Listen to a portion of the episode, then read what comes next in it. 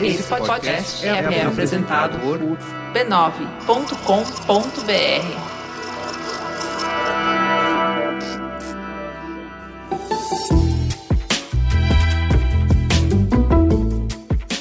Bem-vindos ao Mamilos, o podcast que está mais preocupado em construir pontes do que provar pontos.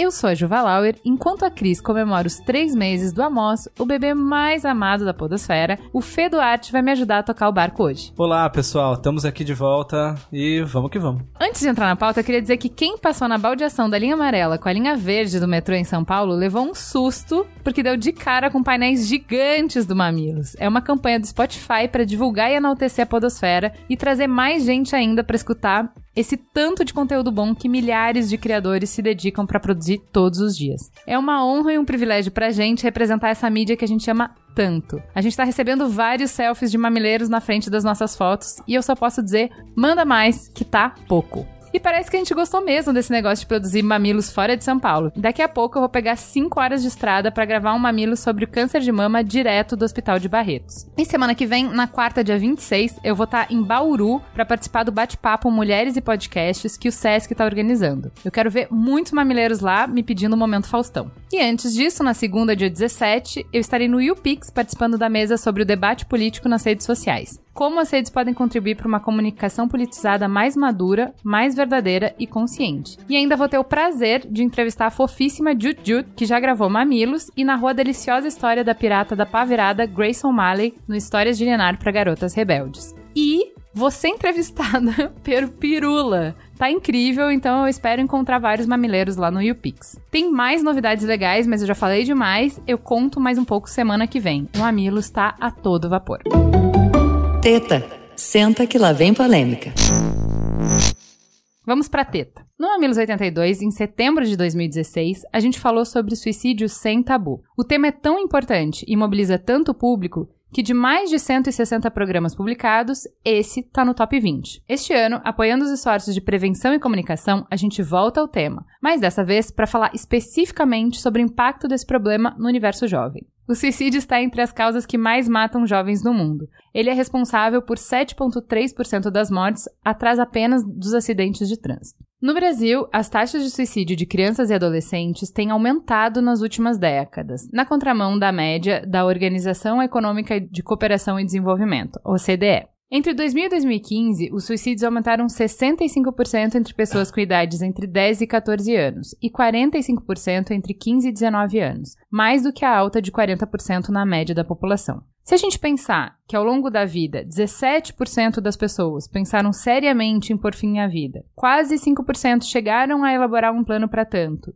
e mais ou menos 2,8% efetivamente tentaram um suicídio, e considerar ainda que das pessoas que tentaram suicídio, entre cada três, só uma foi logo depois atendida por um pronto-socorro, a gente consegue entender que toda vez que a gente escutar estatísticas sobre suicídio, a gente precisa ter em mente que a gente está falando de um iceberg. A gente só consegue captar nas pesquisas, nos números, uma pequena proporção do chamado comportamento suicida. Esses números aumentam mais entre jovens e adultos do sexo masculino. E acredita-se que a desatenção à saúde mental e a dificuldade de se obter um ponto de atendimento está na raiz desse problema. Segundo o CVV, o suicídio pode ser prevenido com informação. E por esse motivo, a gente precisa falar. A gente precisa perder o medo, a gente precisa perder a vergonha. Não pode ser tabu. A gente precisa entender os sinais para poder pedir ajuda e para poder ajudar. E para nos ajudar nessa tarefa, a gente trouxe um time incrível de especialistas. Bem-vindos. A gente está falando hoje com o Carlos Correia. Bem-vindo. Obrigado pelo convite, pela oportunidade de a gente tentar quebrar mais um tabu aí na nossa frente. E esse aqui é bem delicado. Exatamente. Fala pra gente quem é você na fila do pão. Eu sou um voluntário do CVV. Há quanto tempo? Eu sou voluntário há 26 anos. É um trabalho incrível de voluntariado que desde o início assim me intrigou, né? Porque as pessoas pensariam em se matar. E depois entrando, eu falei assim, poxa, lá dentro, o que é que nós vamos fazer? Falar de morte e tal. E assim, o dia a dia é, é completamente diferente. A gente fala de vida, valorizar a vida. E principalmente porque Há estatísticas que dizem que as pessoas que pensam e tentam, a maioria, cerca de 80%, na verdade, elas desistem, se arrependem. Mesmo que às vezes vão às vias de fato, mas mostraram sinais de arrependimento E então isso é uma força que dá ao voluntário de nunca desistir de uma ligação, por mais difícil que seja. A ligação, às vezes, a pessoa nos aborda já desistindo mesmo, o último suspiro dela, assim, de pedido de socorro. E a gente, é, com carinho e atenção, a gente consegue que ela vá lá nas profundezas buscar as motivações que levaram a tomar aquela decisão. E ela tem a oportunidade de rever aquilo que ela idealizou. E, e em muitos momentos ela chega à conclusão que pode ter esperança de procurar uma ajuda que aquilo ainda não é o fim. E isso é o que motiva a maioria dos voluntários do CVV, acredito eu. Muito legal. E também com a gente na mesa, Karen Scavacini. Bem-vinda. Fala pra gente quem é você na noite. Bom, obrigada. É uma honra estar aqui falando com vocês e podendo conversar um pouco mais sobre esse assunto tão importante. Eu sou psicóloga, cofundadora de um instituto aqui em São Paulo que chama Instituto Vitaleri de Prevenção e Pós-Venção do Suicídio. Tenho mestrado em saúde pública na área de promoção de saúde mental e prevenção do suicídio pelo Instituto Karolinska da Suécia e há pouco terminei o doutorado em psicologia pela USP e tenho trabalhado aí já há muitos anos só nessa temática, não só ajudando pessoas que querem se formar na área, querem atender e querem ajudar, como também facilitando grupos de apoio para sobreviventes do suicídio e tentando ajudar essas pessoas da melhor forma possível. Então vamos começar entrando um pouco nesse universo jovem para entender quais são os contextos que são diferentes para outras fases da vida, né? E eu queria começar falando um pouco sobre a formação do cérebro. O que, que tem de diferente na forma da gente entender a vida, sentir a vida e responder à vida nessa fase? Bom, o cérebro ele só termina de se formar aos 21 anos de idade, né? E até lá a gente vai ter uma impulsividade maior e uma maior dificuldade de lidar com a frustração, além de uma urgência no prazer, né, em receber o prazer. Então, isso dentro de um contexto adolescente de tomada de decisões faz toda a diferença quando a gente está pensando em prevenção do suicídio. Né? Porque acontece alguma coisa, muitas vezes antes dele raciocinar, dele pensar, ele age. Então, o que está falando para a gente nesse cérebro informação é que a ação muitas vezes vai vir antes do pensamento e do raciocínio, além das coisas que ele passa no dia a dia, quando ele vai digerir tudo, quando ele vai pensar, ele ainda não tem maturidade tanto cerebral como emocional para poder lidar com tudo que o cerca. Tem um, uma coisa que a gente falou bastante no episódio sobre relacionamentos abusivos, que foi interessante, assim, a gente falou de diversos tipos de relacionamento, então familiar, entre amigos, no trabalho e relacionamento amoroso. E tudo que a gente ia falando, no final a gente caía mais ou menos no mesmo lugar que é repertório. Você tem que ter Isso. repertório para conseguir identificar uma situação de abuso. Você tem que ter repertório para entender quando saiu do trilho, para entender quando não é mais normal, passou de uma Sim. discussão e de um conflito que é ok, né? E isso é muito difícil quando você é adolescente, você tem 12, 18, você não tem repertório, não tem como não, ter. Não. Às vezes você até sabe o que, que você não quer né? Sabe, o, o, é, o que você não quer ser que, vai, às vezes o, o, padrão de referência são os pais, né? Mãe, pai. E às vezes você vê, tá vendo o que tá acontecendo com a tua vida, não é aquilo que você quer, mas você não sabe exatamente, afinal de contas, o que que você quer. É mais difícil, né?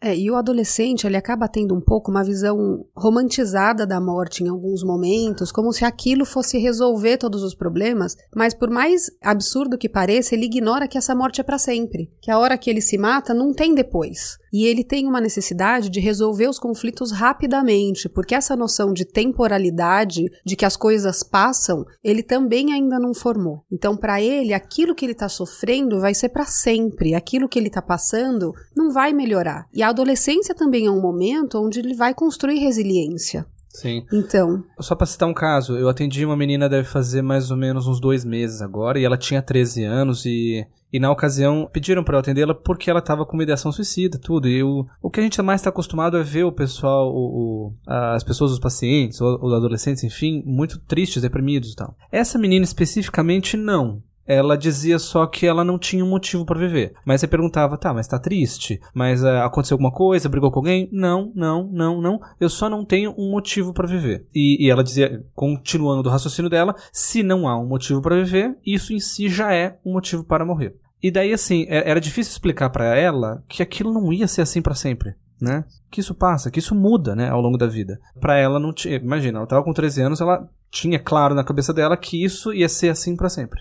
É muito interessante você contar esse caso, porque uma coisa que a gente tem recebido no consultório ultimamente são jovens falando que por que, que eu preciso estar vivo? Qual é o sentido de estar vivo? Coisa que a gente não via em jovens de gerações anteriores, né? Esse questionamento do, mas afinal, eu preciso estudar tanto para quê? Eu preciso estar nesse mundo para quê? Porque ele não me parece ser um mundo bacana de estar. Uhum. E isso é uma questão muito preocupante, né? As pessoas acharem que vale a pena estar, é melhor estar morto do que batalhar para ter uma vida boa. No geral, a gente tem cada vez menos consciência do todo. A gente tá cada vez mais voltado para dentro de nós, né? E pouca consciência do impacto que tem as nossas atitudes, as nossas escolhas, o ambiente que a gente tá criando para quem vem atrás da gente, que tá nos olhando. Se a gente, que deveria estar vivendo o tempo da nossa vida, a gente tem independência, né? A gente pode fazer todas as escolhas, a gente tem a grana, a gente é o sonho, a gente tá infeliz, se a gente só reclama, se a gente tá super nihilista, o que que significa pra próxima geração que tá vindo? Tipo, eu vou ter que ralar muito para chegar ali? Pra não parece que ninguém isso, que tá ali tá muito feliz, não. Não é legal, não. É melhor parar agora, então, é.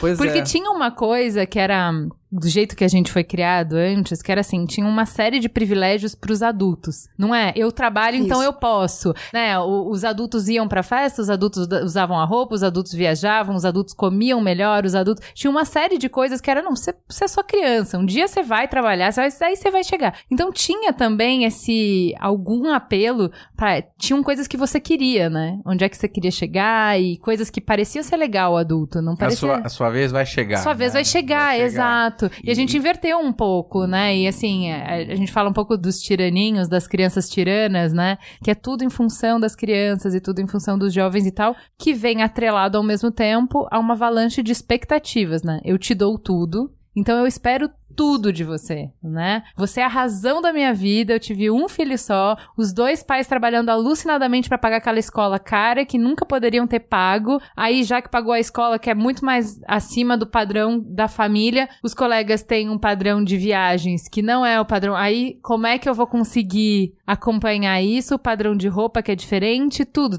E é todo o esforço para que aquela criança participe daquele contexto e ela tá sempre correndo atrás Isso, e parece que ela vai perdendo coisas ao longo da vida, né? Que enquanto Exato. criança ela tinha um monte de coisa, vai chegando uma hora que ela já não tem tanto, até porque tudo vai ficando mais caro. E, pô, que droga, eu só tô perdendo coisa mesmo. é assim. Não, e, e cada vez mais. O tempo de estudo é cada vez maior, e a Isso. expectativa é cada vez maior, e nunca tá bom o suficiente. É, onde que chega a diversão, né? É. Eu acho que tem dois pontos interessantes para a gente lembrar aí, que é assim: primeiro, nós fomos ensinados de que a gente precisava batalhar para conseguir. E hoje, os pais eles tendem a suprir sem que o adolescente precise fazer nada para aquilo.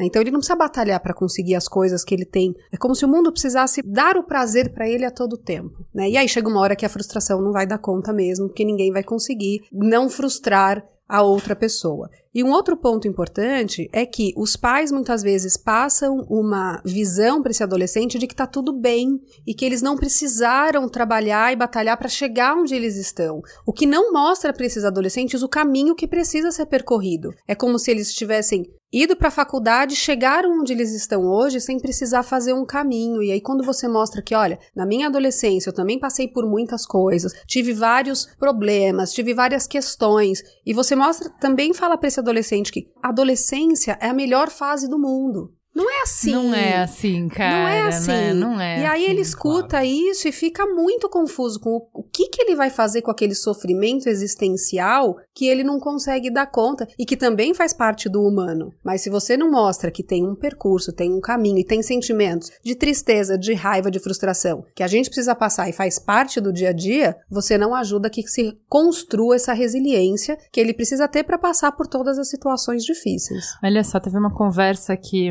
eu tive para um outro podcast, que nem sei se tá no ar ainda. Foi muito legal com a Renata, criadora do Território do Brincar. E ela tava falando pra mim que, assim, na visão dela, que estudou um monte sobre brincadeira, o brincar parte do desejo.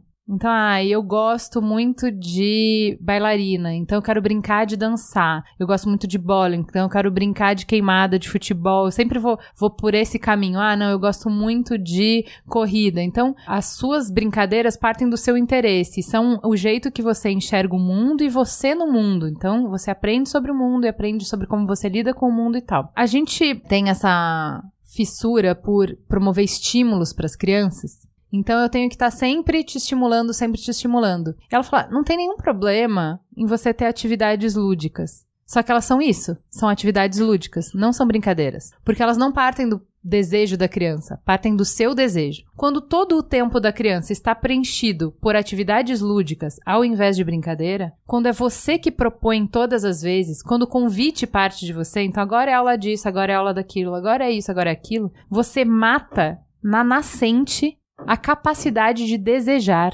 Você criou aí, o é. roteiro pra ela. Assim, você não deixou que ela explorasse isso e desenvolvesse isso. E aí o, o resultado são crianças com 4, 5, 6, 8 anos que passam o tempo inteiro perguntando pra mãe: e o que a gente vai faço fazer agora? O que eu faço? Porque ela não tem. Você matou a capacidade dela de desejar. E ela falou um negócio que eu fiquei assim. Sério, explodiu minha cabeça. Ela falou assim: muita gente acha que o oposto de brincar é trabalhar. Isso não é verdade. Porque trabalhar pode ser divertido, trabalhar pode ser lúdico. O oposto de brincar é a depressão, que é a morte do desejo.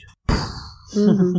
E tem mais uma Pô, aí você criou uma geração cheia de estímulo que chega na adolescência e fala: qual é a minha motivação pra Pois é. viver? Porque eu tô te esperando. Sim. Tem que vir de você, gata. Você tem que me dizer. Você me disse até hoje o que que era pra eu desejar? Me fala. Eu vou ter que passar. Comer o pão que o diabo amassou, que a adolescência não vamos minimizar aqui. É difícil pra Muito. caralho. Pô, Vou ter que comer o pão que o diabo amassou. Vocês querem que eu passe um monte de frustrações e, e vou ter que me esforçar pra caramba pra cumprir a expectativa de uma galera? Pelo quê mesmo? É. Não é você que me ensinou a desejar? Me dá um motivo pra viver.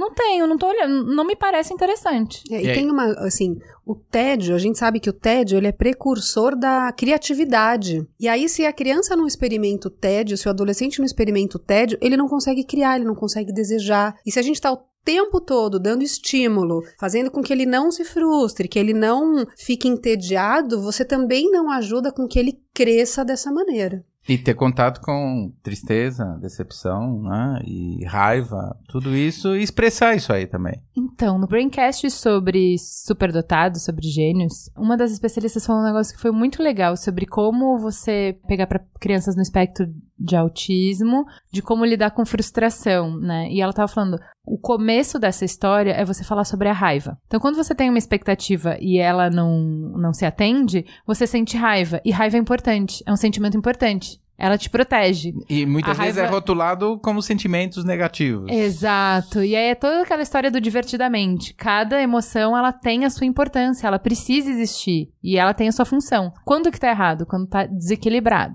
Né? Então, ela entender para que que serve a raiva, qual é o contexto e entender quando ela tá fora do é o primeiro passo para você conseguir lidar melhor com isso. É, a- é o anticorpos emocional no, no meu entendimento. Porque passando por tudo isso é que você vai criar a resiliência Exato. de enfre- enfrentar as adversidades que vão acontecer na vida. Vão e aí acontecer. você encontra pais que querem se sentir amados pelos filhos o tempo inteiro. Como se, ao frustrar, ao dar limite, isso fosse diminuir o amor que esses filhos têm por eles. E a gente pega, então, muitas pessoas onde elas são extremamente protegidas, então, ele não sabe atravessar a rua sozinho, mas não tem limite. Não tem frustração. E isso acaba trazendo. Você não prepara esse jovem para enfrentar a vida que ele tem para enfrentar de todas as formas, tanto na parte da sociedade como na parte interna dele. É, eu acho interessante a gente voltar porque a gente estava falando sobre a formação do cérebro do jovem, porque assim, ao mesmo tempo que tem todas essas questões que são sociais e que são do tempo e geracionais de como lidar com frustração e, e a conformação da família e da educação dos filhos, é uma dificuldade sempre lidar com frustração, é uma coisa que você vai aprender, as crianças estão passando por isso, só que quando chega nessa fase, a formação do cérebro, eu achei bem interessante estar na pauta lá que os neurologistas observam que o cérebro cresce de modo desbalanceado. Então, o hipocampo e a amígdala, que são as duas regiões cerebrais responsáveis por sentimento e pelo armazenamento das emoções, amadurecem mais rápido que o córtex pré-frontal responsável pela regulação emocional e de impulsos.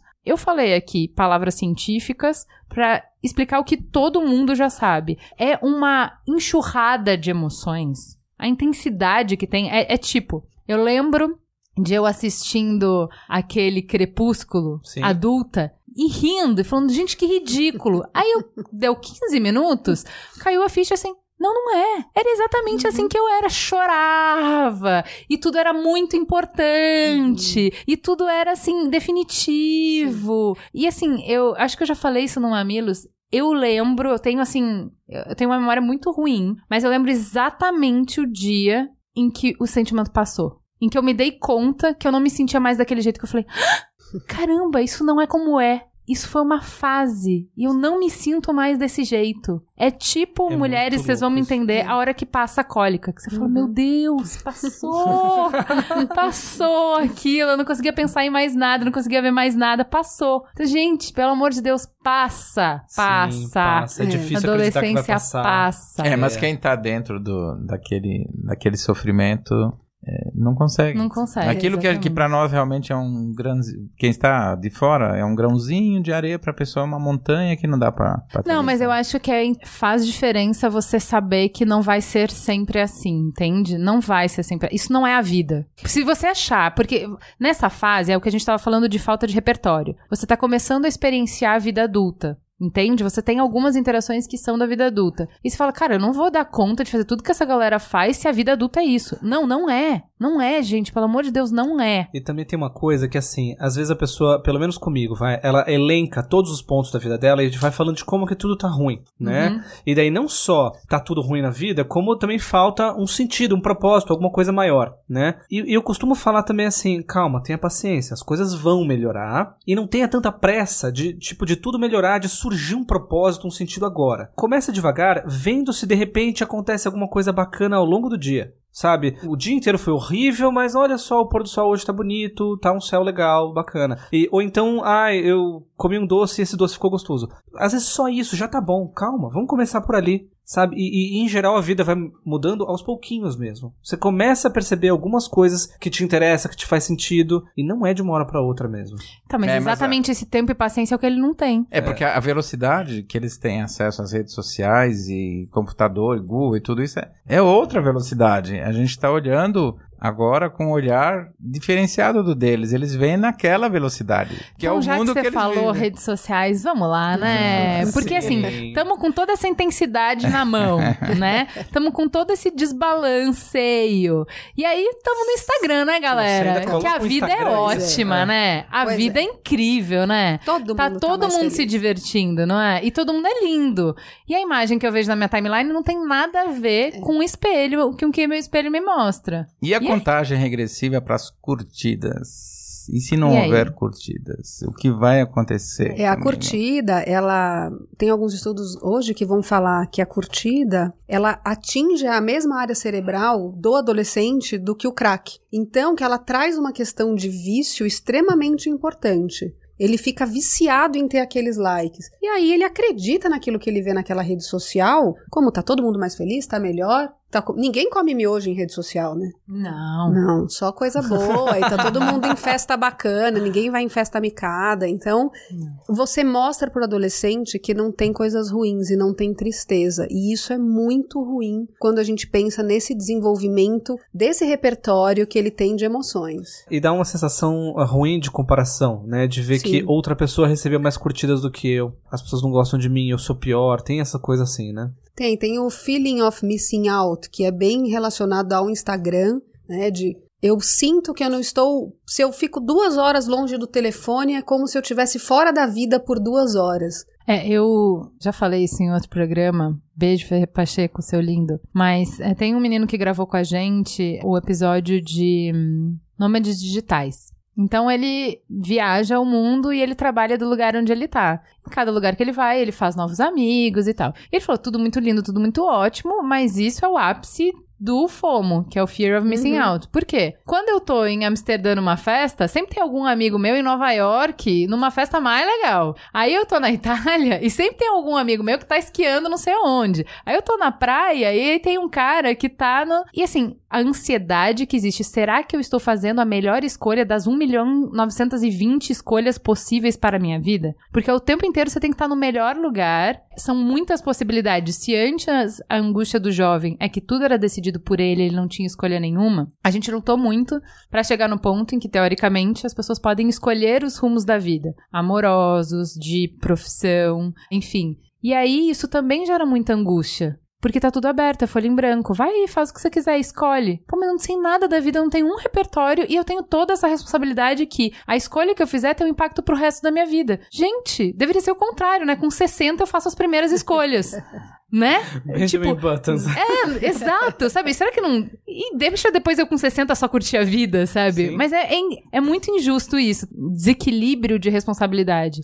Porque no auge da sua imaturidade, você tem que fazer escolhas que Pra são importantes vida. e que têm impacto pra É, vida e- toda. E fora que a a estrutura familiar mudou. E com essa mudança, você tem dentro da sua casa pais convivendo com outros irmãos e outras relações e todo mundo é, meio que desconhecido ali, competindo pelo carinho, muitas vezes, dos pais. E todo mundo conectado ao mesmo tempo e ninguém trocando afetividade. Eu acho que a, a grande crise mesmo é o afeto, a falta de afeto, que não está havendo entre as, as nossos afetos, a troca de afetos hoje é através de emojis, né? Então, eu tô feliz, tô triste, expressão de sentimentos, tudo. E beija, abraça, mas o contato físico muitas vezes não existe e essa velocidade, tudo digital ali, impede que eu fique próximo do outro e desliga o celular e fica um tempo dá uma- essa crise de, abstinência de ficar longe do celular. Já fiz esse teste, tenho filho de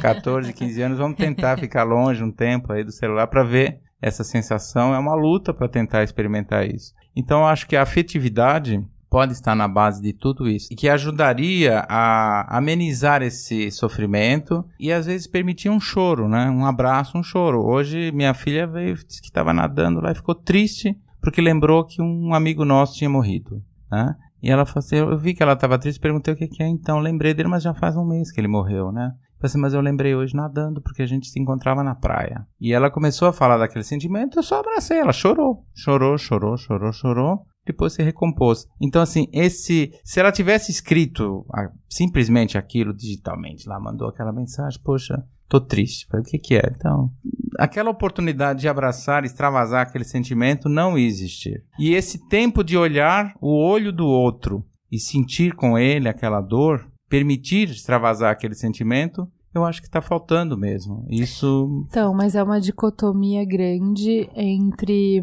o excesso e a falta, né? Porque a gente tem essa necessidade de ser visto, de que a nossa presença importe no mundo, que a gente faça falta. Isso é inerente à condição humana. E antes a gente era visto dessa maneira que você falou. A gente pertencia a um grupo, a gente pertencia a uma família, a gente pertencia a uma comunidade e a gente era notado. Essa coisa de você chegou em casa, que horas você chegou, que horas você vai, você tá diferente, você comeu, você não comeu, por que, que você tá com essa cara? Então você era visto. As suas emoções eram vistas, você importava. E hoje, a gente cada vez numa vida mais louca, que todo mundo não tem tempo, e você é muito facilmente. Você pode passar o dia sem ser visto. Um jovem pode passar o dia sem ser visto. Visto mesmo, a, a- a pessoa dele. Eu- Que hora ele chegou, que hora ele foi. é Na escola tem um monte de gente, ele não vai ser visto. Em casa, a mãe chega quando ele já tá dormindo, sai antes dele acordar, enfim. É muito fácil ele passar o dia inteiro sem ser visto. Agora, ao mesmo tempo, ele tá uber exposto na rede social. Sim. Então, a sua filha, se ela não tivesse tido essa oportunidade de ser vista, ela postaria e ali ela encontraria uma série de pessoas interagindo, que é uma forma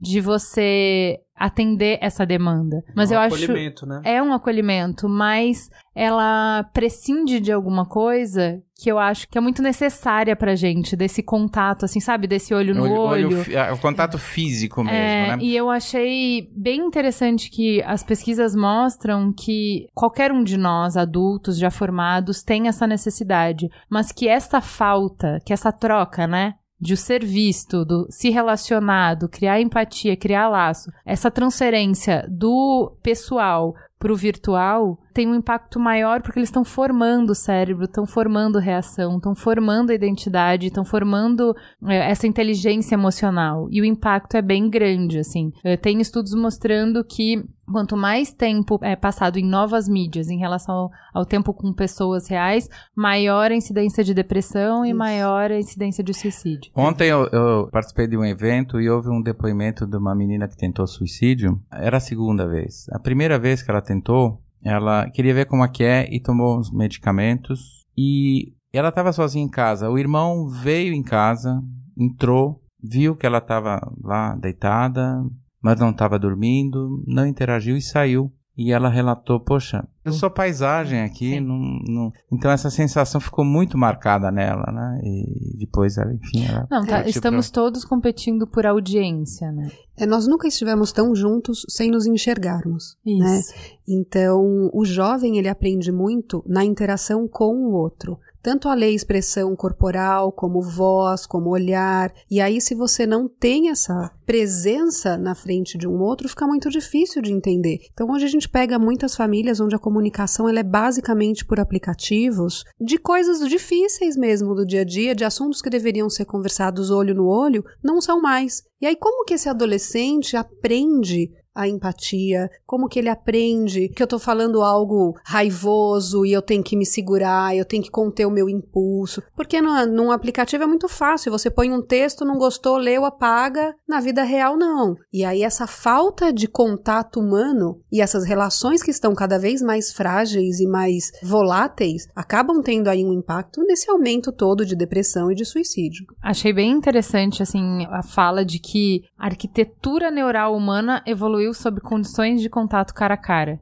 Entende? Então isso é o hardware. A gente pode fazer muitas mudanças, mas o hardware não muda rápido assim, entende? Faz pouco tempo que a gente só tá tendo co- comunicação virtual. A gente É. não sabe como é que isso vai funcionar a longo prazo. É bem Não. provável que possa atrofiar partes do cérebro que lidam com emoções, já que eu não as exer- exercito, né?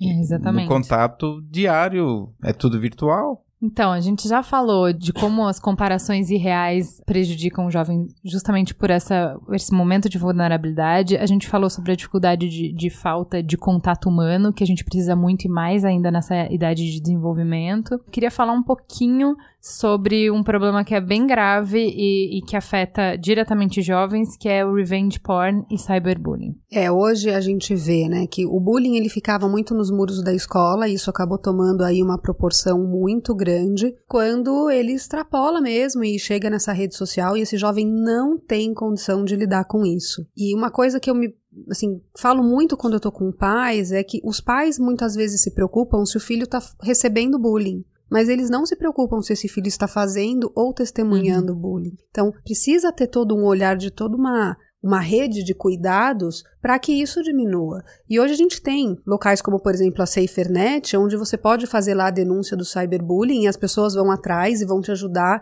a ir atrás mesmo de quem fez esse cyberbullying e que ele seja punido por isso, coisa que antes também não existia. Porque isso tomou uma proporção tão grande e realmente, lógico, a gente sempre vai pensar em suicídio como multifatorial, mas quando você pega um jovem vulnerável que coloca, tem um revenge porn ou tem um, um cyberbullying, isso pode ser a gota que precisava para ele tomar uma atitude para sempre. É, eu acho que a gente não tem a dimensão do quanto isso é opressor, né? Porque, assim, eu lembro, já teve um programa, acho que Mamilos 31, a gente tava falando sobre slut shaming, né? Que é essa coisa de escolher a vadia, né? Que era o medo da minha, da minha mãe, que eu fui criada pra eu não ter o meu nome pichado no muro. Agora pensa, se meu nome for pichado no muro, eu mudo de bairro, mudo de escola e foda-se. Eu pinto o muro. É, é, sabe, é, é uma folha limpa, entende? Agora com cyberbullying não tem, você não tem Tá pra onde pra ir, sempre lá. entendeu? É super complicado isso mesmo. Isso ganhou é, um alcance absurdo, né? Muita gente, muita gente que você nunca ouviu falar acaba tendo acesso àquilo. É horrível, né?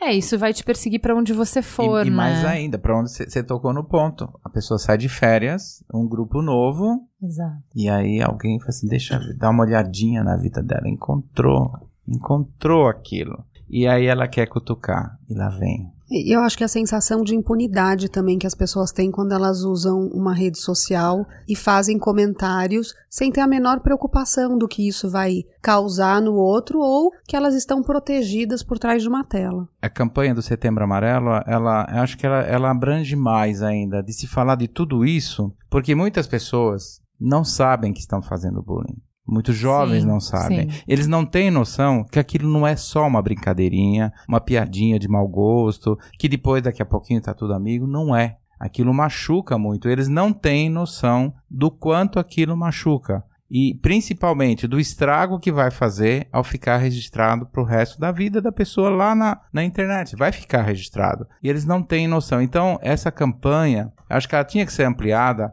para todos que estão ouvindo, porque a gente está, de repente, aqui nós estamos falando para adolescentes, não.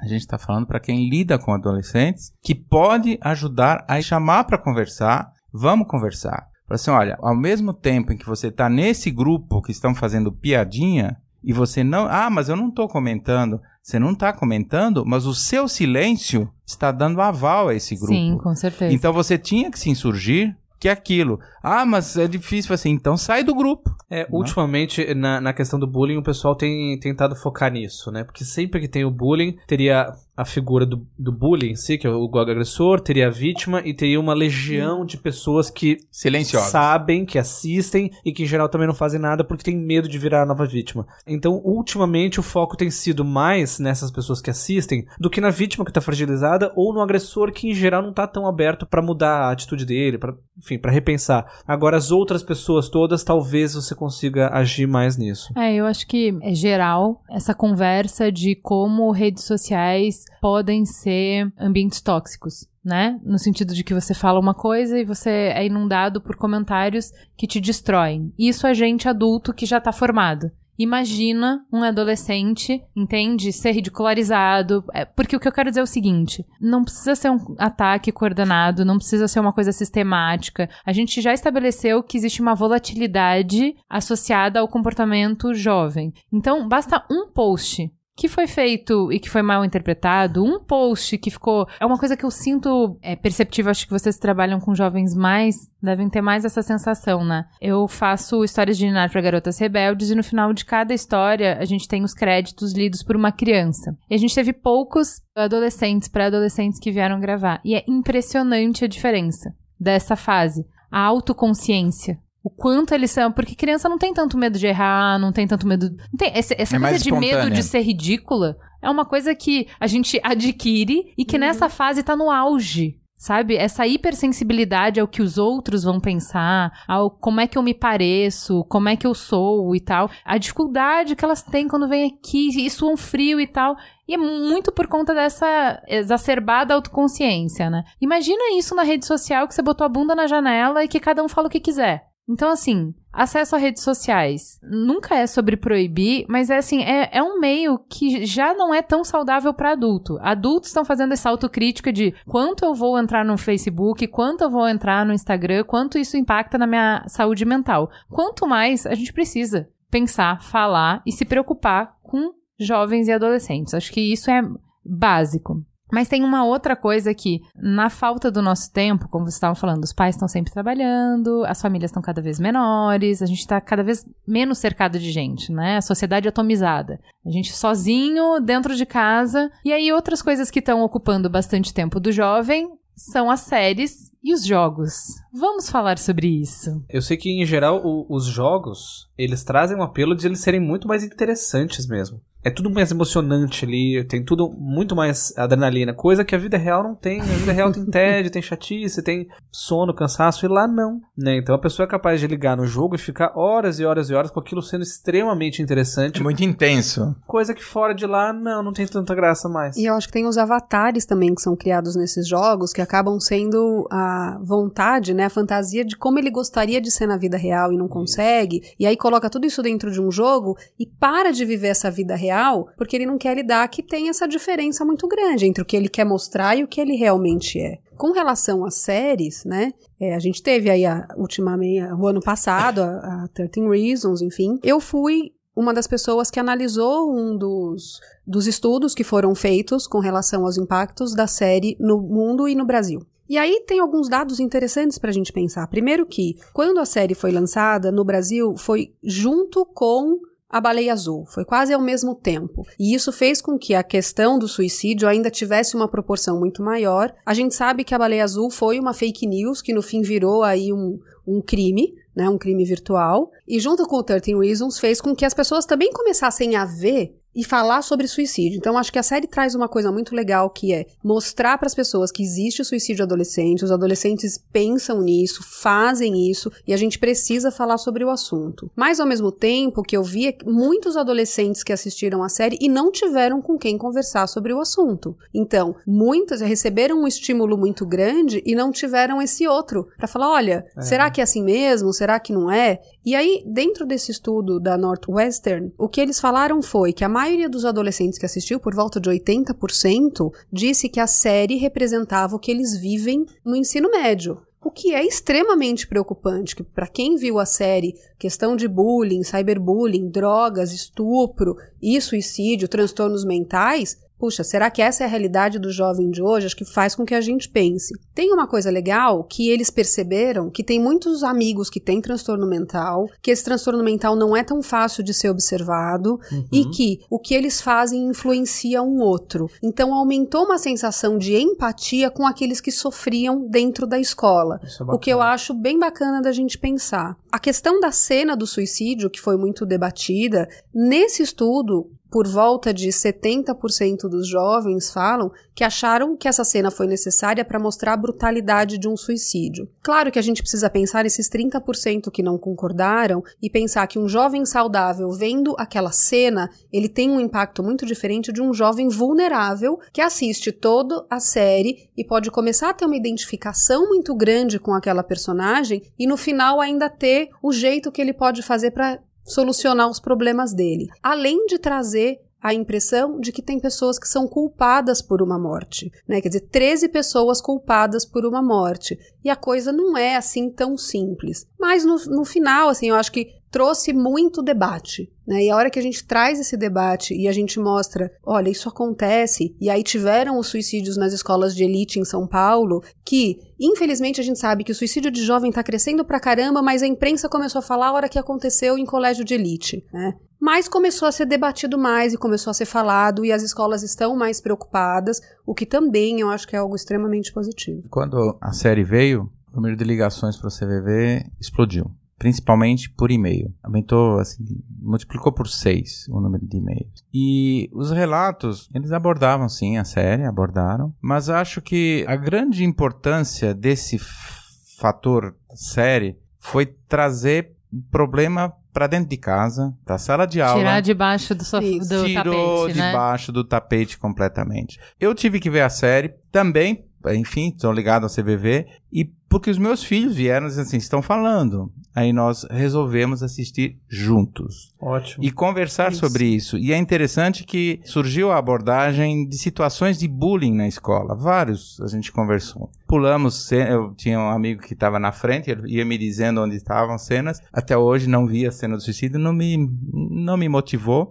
Mas eu sei que ela tá lá e a gente todo ninguém sentiu falta lá em casa. Mas esse fator de ter trazido e ter feito com que o jovem percebesse que precisava falar e que dentro da escola também, as escolas acho que ficaram atentas e alertas, que tem que ter um serviço de apoio dentro da escola, que todos são importantes, desde o porteiro que vê aquela criança às vezes sendo, que é ele que enxerga às vezes na saída ou na entrada, assim um grupo de bullying físico muitas vezes que ocorre. E ele vê, ele presencia isso, o porteiro, o inspetor de aluno, não sei como é que são os nomes atuais, mas o professor, todo mundo presencia, mas silenciava. Eu acho que está, pelo volume de e-mails que a gente recebe das, eh, e vê de escola, da própria escola e tal, a preocupação é muito grande de que algo aconteça naquela escola. Eu não sei se eles estão preocupados, muitas vezes, em que o nome da escola vá para as manchetes, ou se estão preocupados com a própria situação. Acho que é uma mistura das duas coisas que eu percebi e está fazendo com que todo mundo corra atrás. E acho que o grande beneficiado vai ser o jovem que está sendo motivado a refletir, fazer redações. Ah, eu vejo, às vezes, alunos tendo que ir na outra sala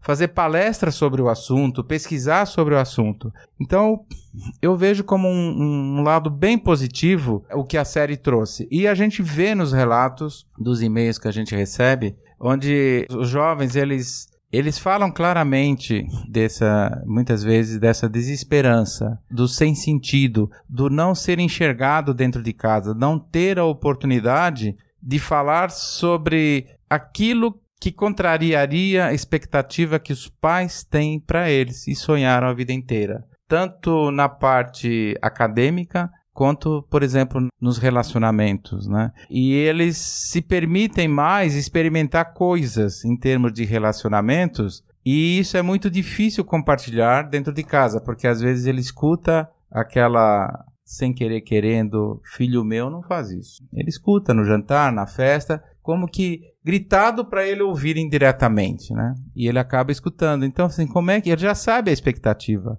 dos pais? E aquilo gera um grande sofrimento. E ele falou assim: quando descobrir um relacionamento que eu tenha, como é que eles vão reagir? Não vou aguentar de vergonha. E a gente ouve isso claramente, vê isso nos e-mails que a gente recebe lá no CVV. Karen, vamos falar um pouco sobre o ambiente escolar, que é onde os jovens passam boa parte do tempo, né? É, você tem experiência dentro de escola? Como que tá esse ambiente e qual é a percepção de quem trabalha dentro de escola de como tá a saúde mental dos jovens? Eu tenho sim essa experiência, inclusive eu assessorei uma escola após o suicídio de um aluno, fazendo o trabalho de pós-venção dentro dessa escola, e depois eu continuei dando atendimento a toda a coordenação da escola e as pessoas que lidam diretamente com os alunos. Então, o que a gente observa dentro dessa escola e de muitas outras escolas que eu também visito e converso é que os alunos, primeiro, eles estão com agenda de executivo, eles não têm tempo para descanso, para o lazer, eles precisam, assim, eu estou falando de alunos de 10, 11 anos anos de idade, isso só vai piorando conforme eles vão chegando no ensino médio. Então, eles não têm tempo, eles não dormem direito, que também tem um impacto grande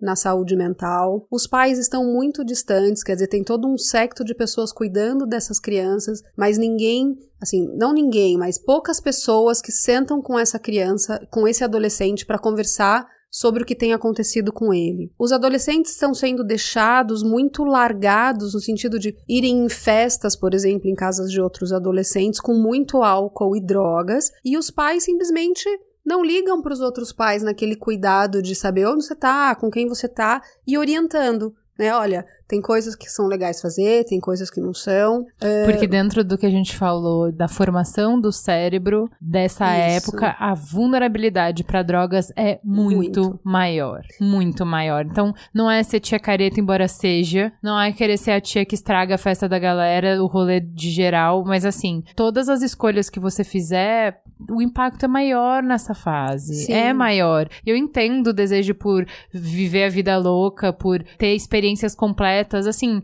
a vida não vai acabar com 18 anos, cara. Não vai. Tem muita vida pela frente. Eu tenho muito amigo louco com 40, fazendo balada, tipo, virando noite. Você vai poder virar noite, você vai poder fazer tudo. O impacto, você vai fazer escolhas melhores, o seu corpo vai aguentar melhor mais pra frente. Não queira viver tudo agora, na boa. É, e o excesso de uso de drogas nessa fase pode aumentar o, o índice de transtorno mental, quer dizer, porque você aumenta esse risco por conta dessa não maturidade cerebral né, no jovem. Exato, exato. Outras coisas que a gente vê na escola, então, é essa falta de comunicação familiar e a família colocar para a escola a obrigação da educação completa desses filhos, inclusive a educação moral e de valores e de sentimentos. Então, uma coisa que a gente vê como muito necessária hoje é uma parceria da família com a escola. A escola não é a única responsável por dar toda a formação para esse jovem e está sendo delegado para ela isso. Então, essas são algumas das questões que a gente observa hoje hoje nas escolas brasileiras. É, um dos motivos de terem nos pedido para falar sobre é, suicídio de jovens era por conta dessa pressão de resultado. Então, jovem que, assim, eles já não têm em si a capacidade de lidar muito bem com frustração e tal, tudo isso que a gente falou. Então, eles estão vendo onde é que tá a barra do que, que os pais esperam que eles entreguem em termos de resultado acadêmico, eles estão vendo que eles não vão chegar lá e não sabem é. lidar. Então, a gente sempre conversa com esses pais com relação ao filho real e o filho ideal. Porque tem uma visão de que meu filho tem que ser o melhor dos melhores, não importa a que custo. E não é bem assim que funciona. A família também tem que entender o que a gente fala, qual que é o 10 desse aluno. Porque às vezes o 10 desse aluno é uma média 5 na escola. Né? Será que a família está colocando tantas expectativas que ele não consegue cumprir e ele não conseguindo cumprir, isso vai diminuir a autoestima, diminui a, a capacidade que ele sente de viver nesse mundo, de poder transformar esse mundo, enfim, é, de fazer a diferença dele. E tem muitas escolas que, em busca de resultados em Enem, enfim, e quantos vão entrar na escola pública, né, ostentam isso em suas fachadas, esquecem a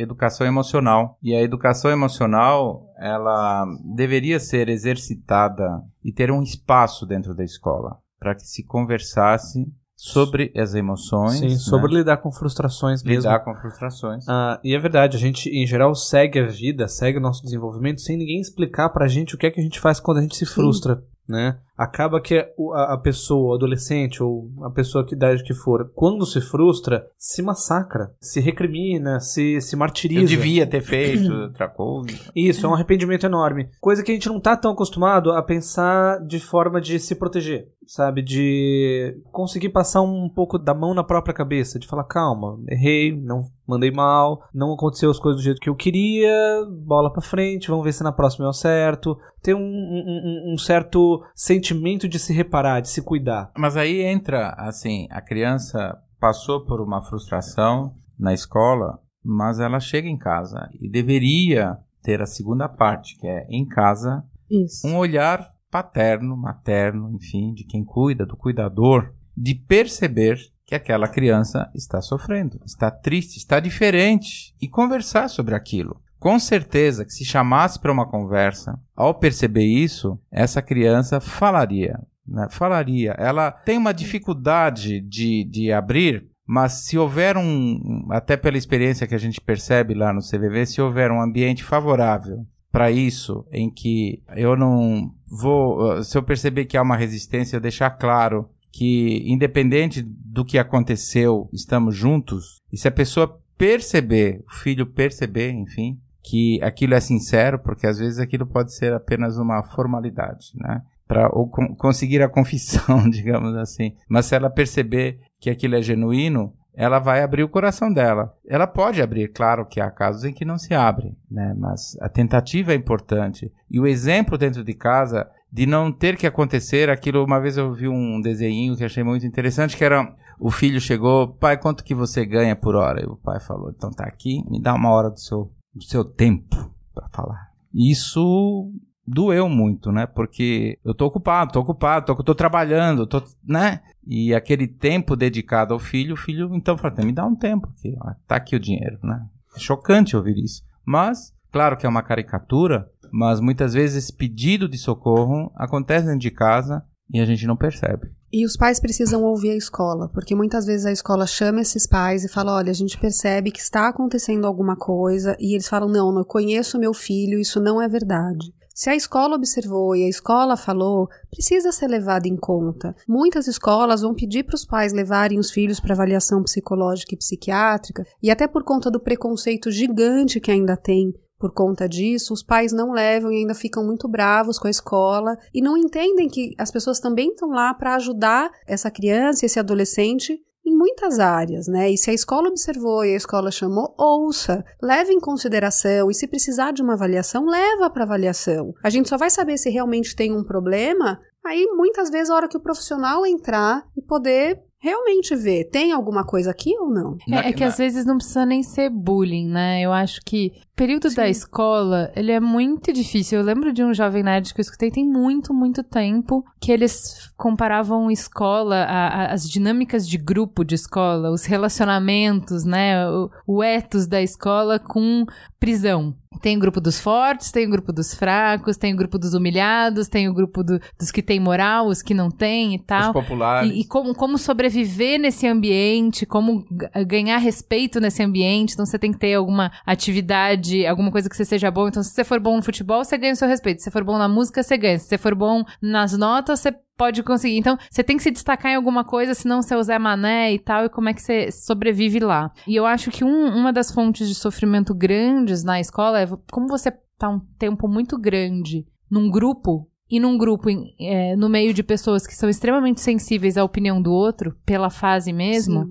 a solidão e o fracasso social nesse meio pesam muito. E você não tem outras coisas na vida pra equilibrar isso, né? Então, sei lá, eu acho que pra qualquer adulto, você não se enturmar no seu trabalho pesa muito. Pode olhar nas, é, nos rankings de RH, um dos pontos que mais é levado em consideração pra você é, continuar numa empresa é se você gosta do ambiente de trabalho. Isso traduzindo é, você tem amigos ali? Você se sente bem pra Você ser tá quem feliz você é? aí, né? Se você não se sente bem pra ser quem você é, você quer mudar de empresa. A gente adulto é assim. Agora imagina jovem. Que você é mais vulnerável, que você tá mais sensível, você chega lá e você não se encontra. Não tem ninguém que você fala, esse cara é legal, esse cara se importa comigo, eu queria conversar com ele por horas. Você não precisa ter um milhão. Se não tiver um amigo, a solidão na escola é de foder. Sim. De foder. Não é o só termo na técnico. escola, como na Mas é que eles estão muito tempo na escola e na escola fica muito patente porque assim, todo mundo parece que tem um amigo, um par, um grupo, e você tá lá, o esquisito, o misfit, o que não se encaixa, o que não tem graça, o que não é bonito, o que não sabe jogar bola, o que, sabe? E aí você É se isola num difícil. cantinho com o seu celular e aquele mundo fica E aí- ali na hora do recreio, né? É, eu acho que isso é uma questão que a gente precisa falar, assim, da minha experiência, cara. Se tiver muito difícil, a adolescência passa. Você passa. Você vai chegar na faculdade e ali você vai encontrar sua tribo. Lembra Não disso. necessariamente você vai encontrar sua tribo na escola, sabe? É como uma Escola turbulência é de avião. difícil, cara. Escola é... É. Puta, assim, eu acho que os pais não conseguem empatizar, sabe? Com as dificuldades da, da criança, às vezes, porque parece que, assim, cara, você só tem que ir pra escola, você não sabe o que, que é o mundo lá fora, o que, que eu tenho que passar no Mas é trabalho, muito não sei o quê. difícil. Você só tem que E, Cara, estudar. escola é difícil demais, mano. Pode ser, né? Que pode. Pode. ser a melhor fase da vida, você pode ser. Mas é super normal não ser. Se você for, assim, eu acho que isso é legal. A gente faz pouco, assim. Cara. Dá real pra um adulto. Chega num adulto. Você tem 12 anos, você tem 13, você tem 14, você tem 15. Dá real pra um adulto. Você era feliz pra caralho com 14? Não era, bicho. Não era, mano. Não era, entendeu? Seus melhores amigos são da época da, da escola? Tem gente que é, mas a maioria não. Você vai encontrar seus melhores amigos depois, no caminho de ser quem você tem que ser, de quem você é. Porque conforme você vai crescendo, você vai conquistando o direito de buscar os seus sonhos, suas paixões, você vai se conhecendo, você vai conhecendo o mundo. E é nessa caminhada, na caminhada de se tornar quem você vai ser, é que você vai encontrar as pessoas mais legais da sua vida. Talvez não seja na escola, saca? Pode ser. Talvez a não, galera pode. da sua cidade seja babaca mesmo, isso é uma possibilidade. Eu tô me lembrando aqui da época de escola, né? E lembrando como foi difícil. E de uma, uma fala de uma professora que eu escutei, ela conversando com a minha mãe numa dessas reuniões de escola, e ela virou pra minha mãe e falou assim: Essa aí, ela é meio burrinha. Ah. Ela não vai conseguir Nossa. muito, é. Ela é de mediana pra baixo. Acho que ela não passa. E eu lembro, assim, quantos anos que isso ficou na minha cabeça e eu me Aquele sentindo rótulo, burra. né? É. Eu nunca vou ser alguém que eu vou conseguir entrar numa faculdade, ter um emprego legal, porque afinal eu sou burra. E um, imagina, o impacto de um rótulo, e aí eu estudava numa escola católica, bem tradicional da cidade, e aquilo não fazia o menor sentido pra mim, ser obrigada a ir pra missa. Fiquei em recuperação de religião, porque era um período muito difícil. E naquela época eu achava primeiro que aquilo nunca ia passar, que a vida ia ser sempre daquela forma e que eu realmente era burra. E aí, assim, o como a gente acaba acreditando em certas coisas por tanto tempo e que não fazem o menor sentido. Eu lembro quando eu tinha por volta de 13, 14 anos, eu acabei tendo que trocar de escola, era uma escola pequena, e eu só troquei de escola porque a, a anterior fechou. Então não tinha outra opção, eu fui para uma outra escola. E chegando nessa nova escola, eu era o único aluno novo, morria de vergonha, né? É, Eu, eu nem sabia que eu era tímido. Eu descobri que eu era tímido quando eu troquei de escola e fui para outra onde eu era o único estranho. E na primeira semana, eu quebrei o braço. E daí eu não conseguia jogar bola para me enturmar. E eu não sabia qual que era outra forma de me enturmar. Então eu ficava lá quieto, sem coragem de falar oi pra ninguém, aque- aquele medo, né? E isso também foi muito difícil no começo. E claro, naquela época parecia que ia ser. Eu nunca mais ia fazer amigos, não, ia, não tinha sentido, né? Tanto que eu comecei a fazer terapia por volta dessa época, por volta de 14, 15 anos. Enfim, as coisas mudaram. Assim, talvez até em função dessa, dessa extrema timidez, que eu comecei já a fazer terapia. Depois eu troquei de escola, fui para uma outra escola onde as coisas já eram melhor. Comecei a fazer outras coisas, outras atividades, teatro, atividades fora. E daí parecia que tudo começou a fazer sentido, né? Então, aquele sofrimento inicial serviu para motivar muitas coisas depois. Mas sim, eu também tinha a impressão de que não ia passar, que era horrível aquilo. E uma outra coisa é olhar para os outros e achar que só tá acontecendo com você. A Esther Perel, ela é uma hum, terapeuta de casais, mas não só de casais, assim, de família.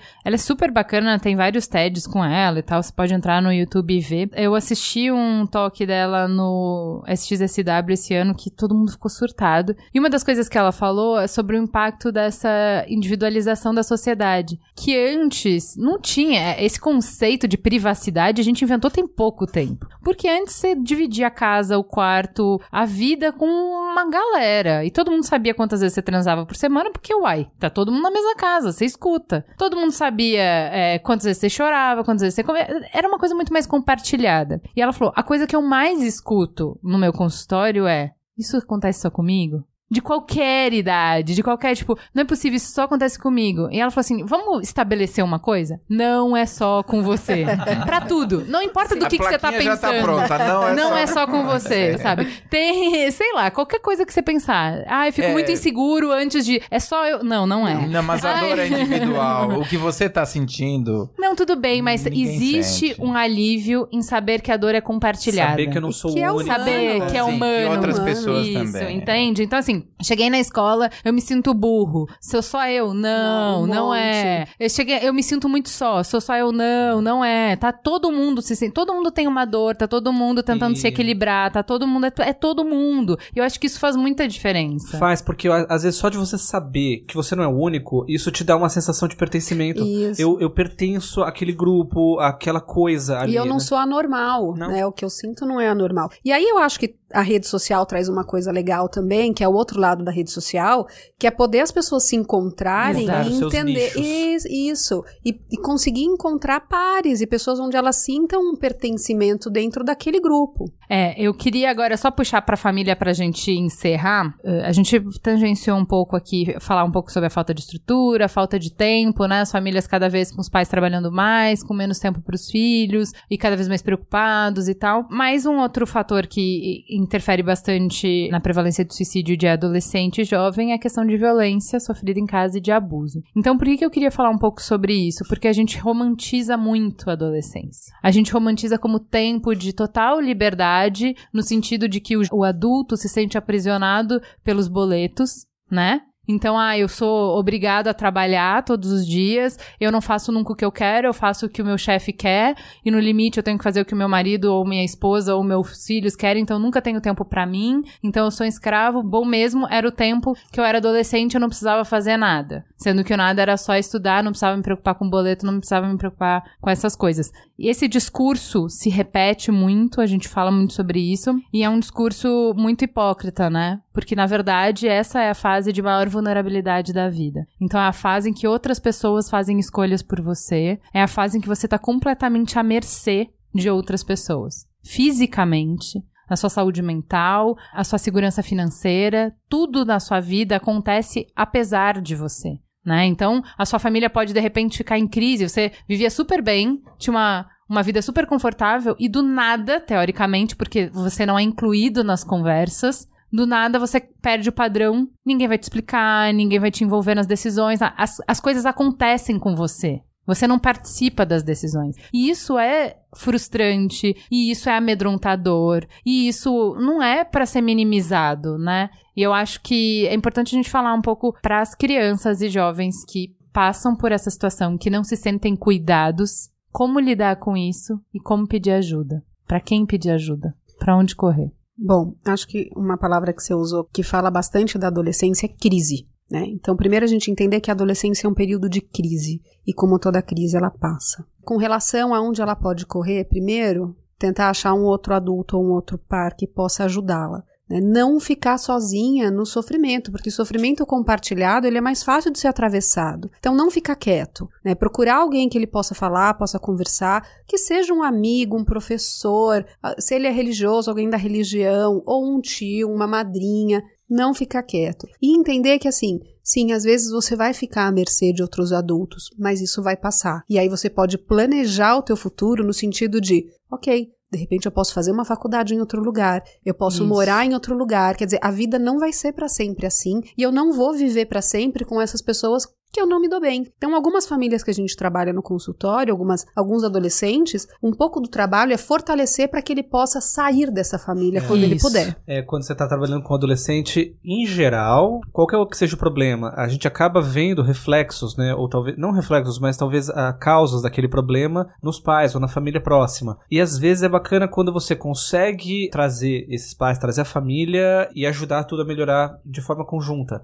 Mas tem casos onde não dá mesmo, que é isso que você estava falando, né, Ju? Gente que passa por uma situação em casa, o adolescente que não consegue ter esse suporte familiar, não tem como, não dá. o melhor é procurar esse suporte fora. Sempre tem algum lugar onde dá para você procurar esse suporte e se fortalecer para conseguir um dia não depender mais disso. Vamos ouvir então a Mariana Ben, que vai falar sobre suicídio nesse contexto de crianças que estão cumprindo medidas socioeducativas. Meu nome é Mariana Torres Ber, eu sou assistente social há 13 anos.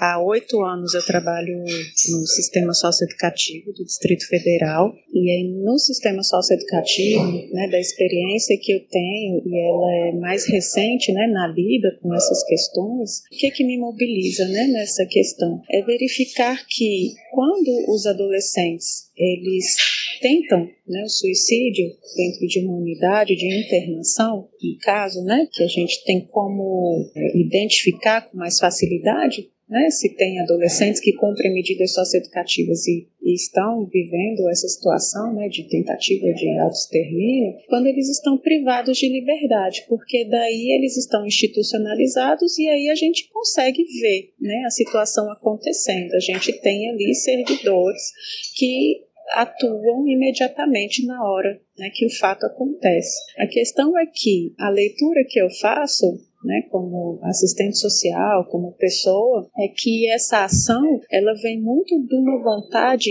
profunda de estar livre, né? E como a gente tem uma sociedade, né, que privilegia muito ações punitivas e não necessariamente educativas, como deveria ser o foco né, da, da socioeducação, então a gente acaba tendendo a ter adolescentes que são sentenciados a cumprirem medidas com restrição de liberdade e vão parar dentro de uma unidade de internação, justamente numa faixa etária onde nós, né, em geral, passamos por, por muitas mudanças fisiológicas, muitas mudanças emocionais, né, muitas questões né, de críticas, autocríticas, muitos medos né, do que tem por vir. E aí imagina quando são adolescentes que já vêm de uma história, muitas vezes desde a gestação, né, porque quando eu atendia é, os adolescentes e as famílias,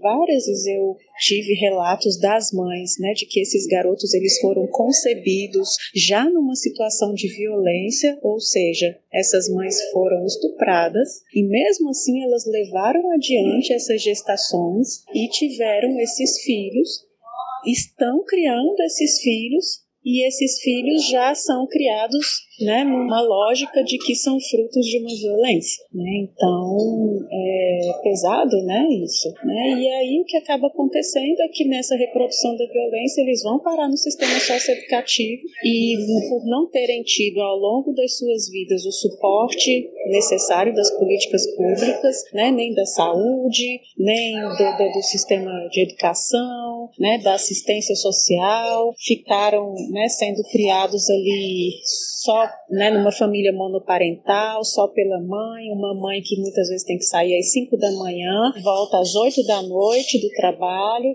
é analfabeta, então tem mais dificuldade de orientar esses filhos, e esses filhos acabam sendo criados ali na periferia sendo colocados numa rede do tráfico de drogas em geral, né, onde eles têm, querendo ou não, eles têm um apoio, eles têm um cuidado dessa rede, mas é um cuidado baseado numa troca que vai custar muito caro, né? E aí quando eles chegam no sistema socioeducativo, começam a se ver privados, né, de muitas vezes da droga, e vem a abstinência, vem a falta, né, das, das suas relações, né, familiares, vem o medo, né, da violência institucional, e aí acaba acontecendo né, uma tentativa de suicídio, eu acredito que porque eles pensam né, assim, ah, já estou aqui mesmo, se eu sair a situação vai piorar, porque foi isso, né, que eu entendi nessa intervenção que eu fiz com eles, né, que como é que a gente vai falar para esses garotos,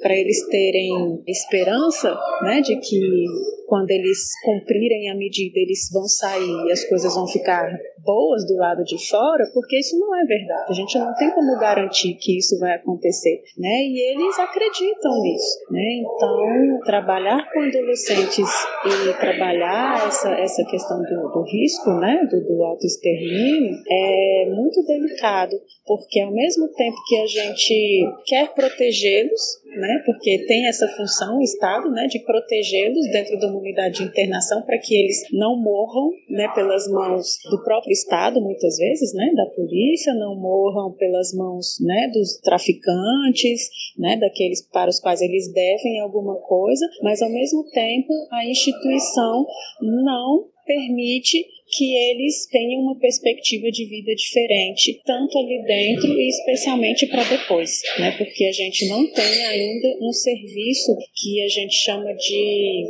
egressos, né? o, o atendimento aos egressos do sistema socioeducativo, que seria justamente o apoio para esses jovens depois que eles cumprem as medidas socioeducativas. Né? Então, eu acredito que quando a gente tiver esse serviço, talvez a gente minimize né, os índices de suicídio entre os adolescentes que cumprem medidas socioeducativas. Pequeno gafanhoto, saiba que esse casulo não é eterno. Você vai sair dele. E Pra sair do casulo é muito esforço e muito sofrimento, mas tem uma vida lá fora que você vai ser independente, você vai fazer as suas escolhas, você vai pagar o preço por elas, mas é legal pra caramba ser adulto por conta disso. Oh. Eu acho que a gente não fala disso pra mobilizar os nossos jovens. Assim, eu não tenho saudade nenhuma da adolescência, nenhuma, nenhuma. Eu amo ser adulta, com todas as dificuldades e complexidades que tem. Eu nunca mais tive ideação suicida depois que eu fui adulta, depois que eu tomei as minhas escolhas. Porque as coisas são difíceis, mas você constrói a sua vida e isso é lindo, né? Você constrói os seus amigos, você constrói o seu trabalho, você constrói a sua família. Então, assim, para quem tá na adolescência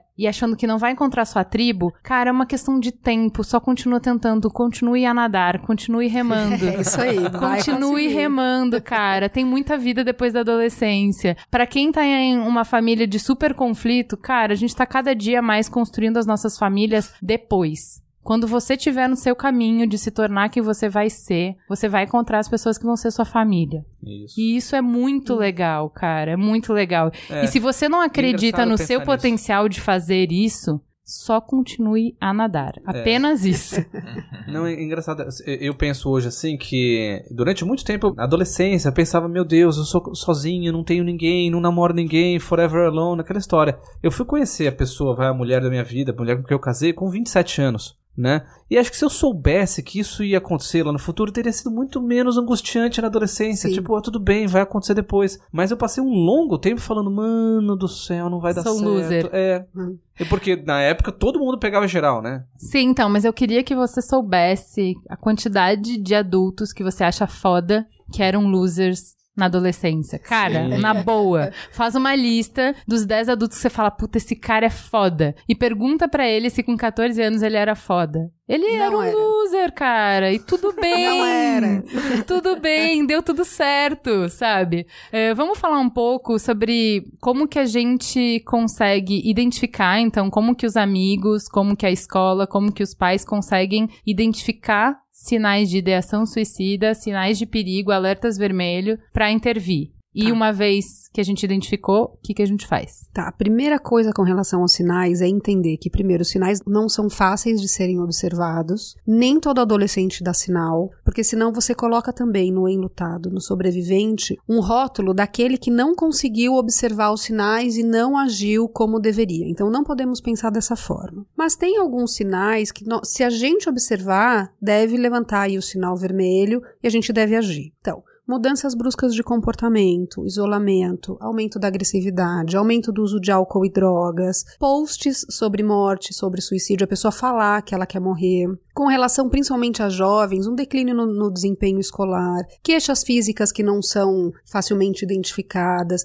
um sentimento de menor valia, principalmente das meninas, né? Todo elogio ele não é aceito, né? Como se ela sempre precisasse fazer mais. Em alguns casos, a automutilação, embora ela não seja um do comportamento suicida, ela é um fator de risco. E a pessoa, você começa a conversar com ela, tem uma desesperança, tem um desamparo, quer dizer, como se nada fosse adiantar, nada fosse resolver. Começou a ver isso, né? Não sei, talvez vocês possam até complementar os sinais, e aí depois eu falo o que, que a gente faz, o que, que vocês acham. O fator que eu comecei a observar é que esses sinais, eles estão lá na primeira fase, mas depois tem uma segunda fase, onde já existem algumas ações, né? Como me desfazer da minha coleção preciosa que eu tenho guardada, como se fosse um testamento que eu começo a fazer das minhas coisas. Né? Eu tenho que ficar observando esse desligamento, revendo amigos para se despedir deles ou ter encontros assim meio que remete a uma despedida mesmo. Essa é uma fase já mais próxima, que o sinal antes ainda que fosse um amarelo agora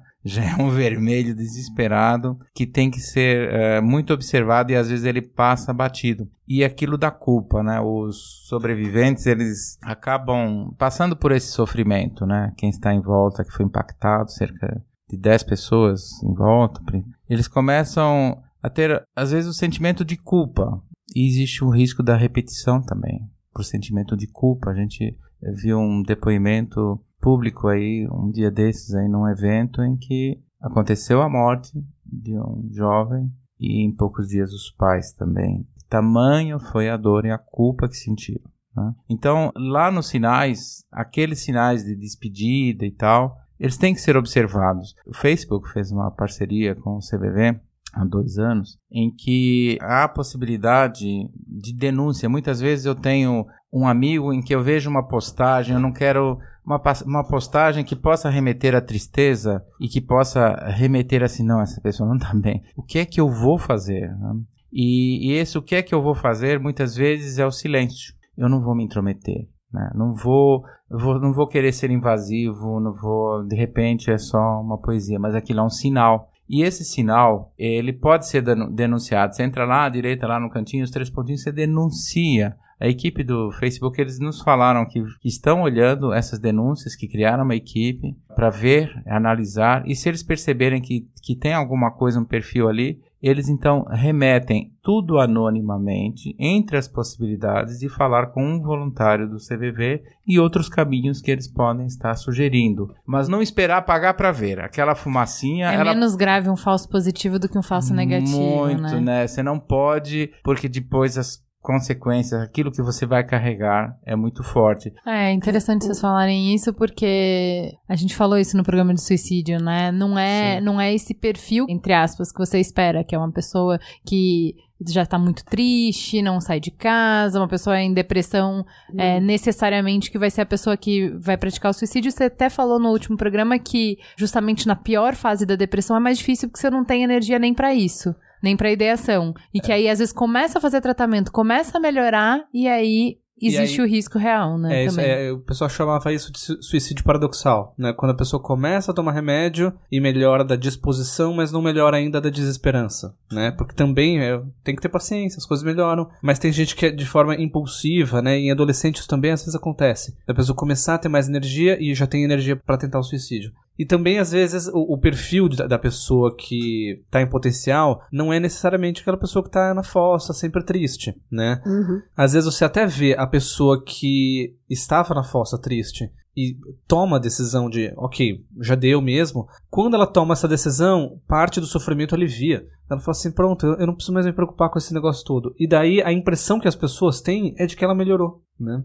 Mas enfim, temos que ficar sempre Esse atentos. Esse ponto aí é fatal, porque ela já decidiu, e naquele momento em que ela decidiu, ela, naquele momento em que ela tomou essa decisão, ela meio que relaxa. Eu vi um, não sei, nas Olimpíadas teve um, um aquela atleta que pediu né, autorização para cometer eutanásia. Sim. E, e ela declarou que a partir do momento em que ela teve essa autorização, a vida dela teve um outro significado. Ela passou a viver diferente, porque ela já a possibilidade ela já tinha conquistado, que é um pouco diferente do que a gente estava falando, claro, mas ela já tinha passado aquela fase, então assim ela se sentia mais livre para continuar vivendo. E às vezes acontece também, quando a pessoa toma a decisão, ela dá essa falsa aparência De que tudo melhora. de que e, e quem está em volta que tinha percebido os sinais fala assim, ufa, que alívio, passou, mas não passou. Aí tem que observar aquela segunda fase dos sinais, porque fica sempre observando. Pensou, enquanto não passar por um processo de tratamento completo, a pessoa depois, isso é legal que você falou há pouco, fazer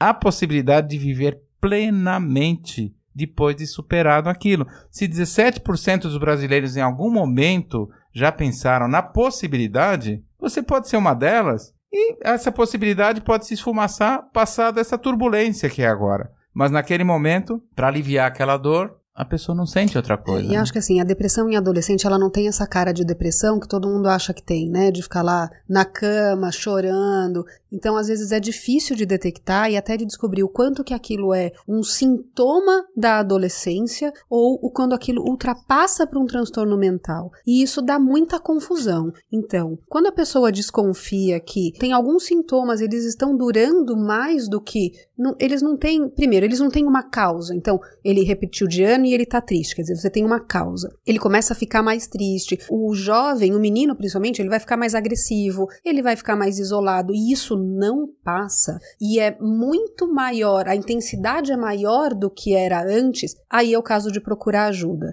Então, mesmo que você não tenha certeza, você vai levar para um profissional para ele poder fazer essa avaliação e ver é depressão, não é depressão, e, e entender que assim, depressão é doença e precisa de tratamento, assim como qualquer outra doença que o adolescente tem, ele vai ter um tratamento médico. No caso da depressão e dos transtornos mentais, ele precisa de um tratamento médico e psicológico, né? E aí, quanto mais você posterga a ajuda, né, procura de ajuda, às vezes mais difícil fica o tratamento para esses casos. E como a gente ajuda? Além de tratamento médico, que ok, identifiquei qualquer possibilidade de transtorno mental, vou levar para diagnóstico, vou levar para tratamento, vou levar para acompanhamento. Identifiquei qualquer sinal de ideação suicida, então falar sobre isso, ao contrário do que prega a- a sabedoria popular de que quem fala não faz, é o contrário, absolutamente o contrário. Falar é o primeiro passo, então começou a falar, já tem que agir. Até porque jovem é muito mais rápido, como a gente falou, muito mais volátil. Então começou a falar, age. Além de levar para profissionais, o que, que a gente pode fazer? Bom, primeiro ter uma postura mais empática e entender que ele está sofrendo, tem uma dor ali, então não ter um julgamento dessa dor, entender o que, que ele é capaz de fazer em termos práticos, porque às vezes tem alguns adolescentes que vão ter problemas de concentração muito grandes, então eles não conseguem acompanhar a escola, falar com a escola e notificar o que, que está acontecendo para que outras pessoas também possam cuidar desse jovem. E realmente ter uma postura mais acolhedora na casa e entender que você está diante de uma pessoa que está com um problema e que ela vai precisar de um tempo também para que ela melhore. Então, são algumas das coisas que a gente pode Eu pensar. Uhum. queria só acrescentar, falar sobre o assunto, né? Falar sobre Ótimo. suicídio. Porque o senso comum diz que, nossa, é melhor eu nem tocar nesse assunto para não lembrar ele que, dessa vontade de se matar, não ficar botando essa ideia na cabeça dele. Não é verdade. Não. A gente, de, de tocar no assunto, a gente nunca está dando ideia, colocando essa ideia na cabeça dele. E, em geral, quando a gente toca nesse assunto, que é um assunto espinhoso, e a pessoa eh, de fato estava pensando nisso e ela tem a oportunidade de falar nisso, dá um senso de, sabe, um alívio muito grande. Nossa, finalmente estou podendo falar nesse assunto que eu estava pensando e que eu achava que ninguém ia me escutar. Então, falar sobre o suicídio, sobre a vontade de morrer, faz parte do tratamento. Eu queria tocar num outro ponto que é a família não se sentir assim fora daquele problema, acima de tudo. Ela faz parte daquilo e refletir até que ponto o que é que eu posso ter contribuído para isso e pedir ajuda para eles também, para a família. E essa ajuda coletiva, ela é o exemplo, dizer assim, ó, acho que eu pisei na bola em algum momento aqui, posso que tal? Vamos fazer junto, né? Porque isso pode ser uma ponte que facilita a empatia e nivela que todo mundo está no mesmo barco. Estamos no mesmo barco. Quem está ouvindo agora, de 0 a 10, todos estamos. E não sabemos em que ponto da escala nós estamos. Então, achar que isso é com os outros, né? Que é com o adolescente, não. É conosco. Então, assim, olhar no espelho de manhã e ver como é que eu estou e ter coragem de procurar ajuda. Se eu quebrei o joelho, eu vou no ortopedista. Por que não procurar um especialista da área da saúde mental. Acho que ensinar o jovem a usar o CVV, o telefone e o chat também ajuda bastante. Ele entender o que é o CVV e, e aprender a usar essa ferramenta. E também uma coisa que a gente faz e que não precisa ser profissional para fazer é construir junto com ele um plano de ajuda. Então, identificar junto com esse jovem o que piora quando ele, primeiro os sinais que ele tem de que ele não tá bem, quer dizer, como que ele percebe nele que ele não tá legal? O que que ele faz que piora essa situação? Por exemplo, ele tá se sentindo mal e ele vai e entra numa rede social e ficar horas lá. Isso não vai fazer com que ele melhore. Identificar o que faz bem, e às vezes pode ser uma coisa simples, como tomar um banho quente, sair para dar uma volta com o cachorro, e principalmente para quem ele pode ligar e ele pode pedir ajuda. Então você, de uma certa forma, você dá o poder, você empodera esse adolescente para que ele entenda os sinais que ele tem e o que, que ele pode fazer quando ele não estiver se sentindo bem. E quando ele estiver passando por esse desconforto, né, já que a doutora Karen tocou aqui no, no CVV e que é de onde eu venho, né, e faço parte, é importante lembrar que o número 188 do CVV e o site, o atendimento pelo site, cvv.org.br tem atendimento por chat, por e-mail e presencial também nas unidades físicas. É importante que o jovem saiba que pode encontrar um ambiente acolhedor que o ouça anonimamente. Ele, apesar de ser gratuito de celular, de orelhão, enfim, de qualquer lugar, que ele saiba que não vai haver rastreamento daquela chamada, não haverá registro, não será perguntado nem nome se a pessoa quiser. E ela pode falar com pessoas que vão acolhê-la. E também digo, de repente não é aquela essa bola toda, aquele voluntário pode não estar num bom dia e não rolar uma química naquele momento, mas não desistir, tentar com outro voluntário em outro horário, outro momento, porque a gente costuma às vezes ouvir do jovem é, ou de, de, qualquer pessoa mesmo é, que está nos relatando coisas, abrindo segredos e confidências que ela não tem coragem de abrir com ninguém, ninguém, nem do melhor confidente e às vezes até com o terapeuta, porque às vezes é, acaba, a gente ouve um relato que muitas vezes com o terapeuta ela tem a sensação de que aquilo pode vazar para alguém.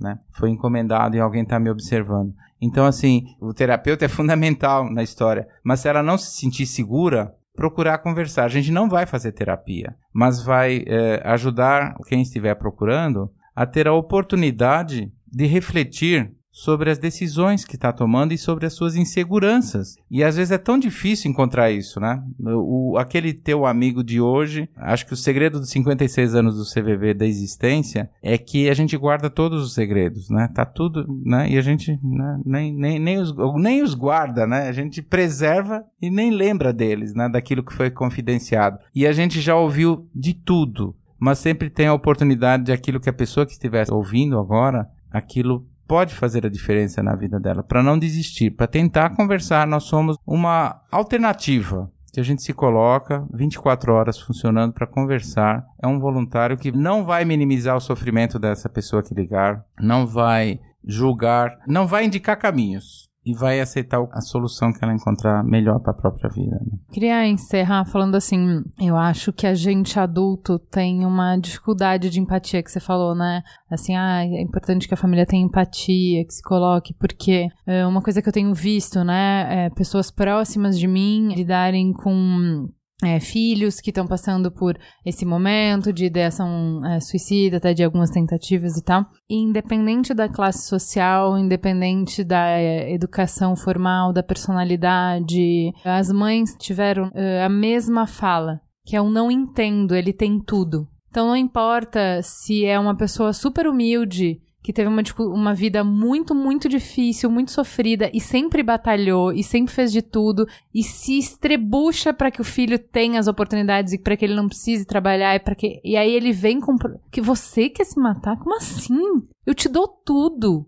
Ou se é uma mãe que vai dar tudo pro filho, tendo dois, três, quatro empregos para conseguir o colégio de elite, e o inglês, e a natação, e o tênis, e o não sei o quê, a fala é a mesma. A minha vida é horrível para que a sua seja boa. Como é que pode você ter problemas? Você não tem problema, você não sabe o que é problema, você ainda não sabe o que é problema. Então eu acho que é muito necessário, né, em como ajudar, que a gente tem empatia com esse momento tão delicado da vida, né? Com esse momento tão frágil da vida, né? Que a gente tenha essa noção de que. Eu lembro que na época que eu era adolescente eu vi uma frase que ficou marcada, assim, que é. A febre da juventude é o que mantém o mundo na temperatura normal. Eles têm uma sensibilidade à flor da pele que a gente está embrutecido, que a gente foi absorvido já pelo sistema, né? E a gente não capta muito. Então, às vezes a gente capta e às vezes e tal. E eles sentem tudo com muita intensidade. Então, a gente está num período de transformação do mundo muito grande. E eles sabem. Eles sabem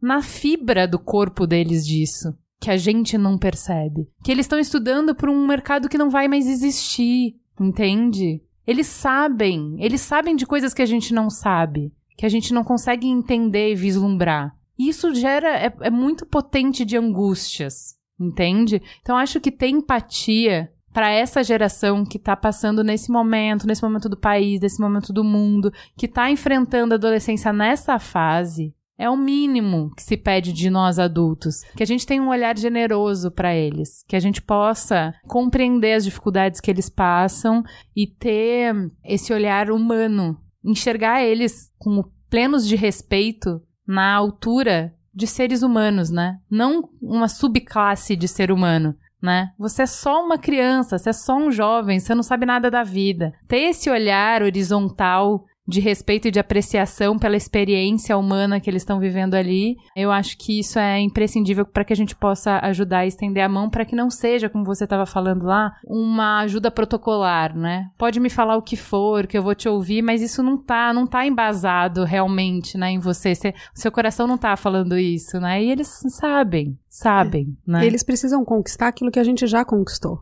Então a gente também precisa entender que eles têm todo um caminho, né, que a gente já fez e poder ter esse olhar empático de que esse caminho não está nada fácil. Não.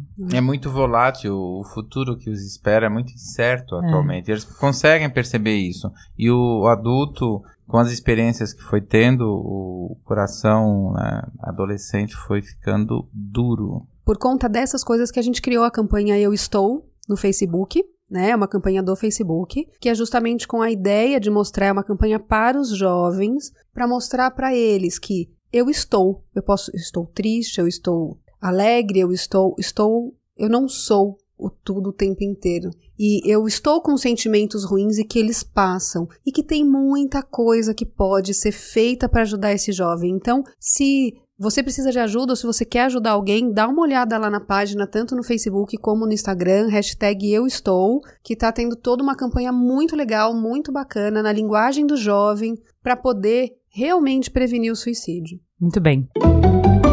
Farol aceso. Então vamos lá. Farol aceso, Fê Duarte, o que você manda? Da última vez que eu tive aqui, que foi no programa da masculinidade, eu tinha indicado alguns filmes de super-herói, né? Eu expliquei por quê também. E eu queria dessa vez indicar uma série da Netflix, que é a série do Luke Cage. Na verdade, eu ainda estou agora na metade da segunda temporada, mas basicamente as séries, os super-heróis, eu acredito que eles são a nova mitologia e eles sempre fazem paralelos com a vida real. E a história do Luke Cage é uma história que é comum a vários outros super-heróis, que ele passa por um momento muito complicado na vida dele. Não só ele estava preso, como ele é mergulhado lá num banho de ácido, tudo, que é uma coisa extremamente dolorosa, que ele não pediu para ser assim, não queria que nada acontecesse, mas depois disso ele sai como um cara invulnerável, extremamente forte, e eu acho que isso traz uma simbologia para vários períodos difíceis e dolorosos que a gente passa na nossa vida. E além do que lindo. Apenas essa também, né? Apenas lindo. Vale a pena, sério, de verdade. Oh, se vale. Carlos, você, o que, que nos indica? Olha, eu tenho um filme e tenho um livro. O filme filme é o filme Her, ou Ela em português, que ele aborda a nossa relação com a inteligência artificial, né? Esse olhar de, que a gente não desgruda do telefone, de todas as telas e a gente começa a interagir com o mundo virtual e assim se esquecendo de olhar em volta que tem pessoas com quem a gente pode interagir, com pessoas que e nessa interação a gente vai ter a, a frustração, a alegria, tudo faz parte da construção da nossa mente, nossa vida, né, para frente e ajuda na resiliência. E o um livro do André Trigueiro, que é Viver é a melhor opção, que inclusive o André Trigueiro, além de ser apaixonado pelo CVV e abrir tantas portas, ele doa o direito de todos os livros dele, a renda dos livros vai para ajudar a manter o trabalho do CVV, que é todo assim suportado pelos próprios voluntários. E essas, essa renda dos direitos dele tem ajudado bastante. Então, além de abordar o tema brilhantemente, ele pesquisou longamente para fazer esse livro de Viver é a melhor opção. Muito bem. Karen, e você? Bom, eu vou indicar um livro que a gente está lançando agora no fim de setembro, que chama Histórias de Sobreviventes do Suicídio. São as obras vencedoras do primeiro concurso literário Memória Viva, onde a gente recebeu histórias em três categorias: pessoas que tentaram, pessoas que perderam alguém e profissionais que precisaram lidar com isso em sua prática profissional. são histórias de superação. Então, é muito diferente quando a gente começa a trazer um monte de teoria e quando a gente escuta as histórias de quem passou. E esse é um livro de histórias. E as pessoas vão poder fazer o download gratuito desse livro pelo site do Instituto Vitaleri, porque a gente quer que realmente essas histórias cheguem nas pessoas. Nós estamos agora com as inscrições do segundo concurso literário abertas. Então, para quem quiser mandar história, manda, porque a gente acredita que a história tem um poder curativo, tanto para quem escreve como para quem ouve. É, são as histórias que nos conectam e que dão sentido para nossa experiência, né? É, eu vou indicar o documentário que tá na Netflix, Embrace, que é sobre justamente essa jornada de construção de uma autoimagem positiva que é super importante. A gente tava na pauta, a gente acabou não falando, porque tanto assunto, né, gente? Tava na pauta falar que essa é a fase que as meninas têm a maior questionamento em relação ao seu corpo e que é uma fase de mudança de corpo e é uma fase que a gente tá mais vulnerável à opinião dos outros. Então é uma fase que, para as meninas, que, como eu indiquei né, no programa passado, quem viu o Eu Não Sou um Homem Fácil, viu bem qual é o jeito que a sociedade trata o corpo feminino, como a gente tá sempre numa vitrine cara, ser adolescente, ser menina não é nada fácil. Nada fácil. Então, meninas, assistam esse documentário Embrace. É muito bonito, é muito verdadeiro. Vocês vão se enxergar, enxergar a experiência de vocês e principalmente desmistificar uma falácia bizarra que 100% das meninas passa, que é: se eu tivesse isso ou aquilo, aí eu ia me aceitar. Entende? Se pelo menos eu fosse magra, se pelo menos eu fosse, sei lá, loira, se pelo menos eu fosse alta, se pelo menos o meu calcanhar não fosse, sabe? Cara, você não vai ganhar nesse jogo. Esse jogo não foi feito para você ganhar. Pelo amor de Deus, entenda isso. Ninguém ganha nesse jogo. Nem a Gisele Bündchen ganha na porra desse jogo. Ele tá viciado pra gente não ganhar. Então assistam o Embrace. Eu acho que é um documentário bem legal, bem verdadeiro. E que principalmente ajuda no caminho, nessa jornada de construção de uma relação mais saudável com o nosso corpo, que é super importante para nossa saúde mental. É isso? Temos um programa, Fê? É isso aí, temos um programa, maravilha. então, vamos pro Fala que eu discuto. Fala que te escuto. Fê, lê o primeiro do Marcos Oliveira, que não curtiu o programa passado porque não teve contraponto. Olá, meu nome é Marcos Oliveira, sou de Brasília, Distrito Federal e ouço sempre Mamilos, exatamente por considerar que o podcast se esforça para trazer diferentes pontos de vista para os assuntos que são tratados. Algo que deu muito certo, por exemplo, nas discussões sobre o aborto e sobre a greve dos caminhoneiros. Porém, hoje sinto que o contraditório ficou faltando no podcast sobre o agreste pernambucano. Eu entendo perfeitamente e concordo, ao menos em parte, com a crítica ao agronegócio e à indústria alimentícia, mas o fato é que tais atores ficaram sem oportunidade de se defender, enquanto muitos dos presentes apresentaram uma visão um tanto quanto romântica e, ao meu ver, bem incompleta da situação da agricultura no Brasil. Lamento escrever um textão, mas quem sabe algumas das ideias reflexões podem ser aproveitadas em podcasts futuros. E aí ele colocou uma série de pontos e contrapontos ao que a gente falou no programa e eu achei maravilhoso. Agradeci super por ele expandir a nossa discussão. A gente acredita e a gente até falou no episódio mesmo que agronegócio é um tema que merece um episódio tradicional do Mamilos, com ponto, com contraponto,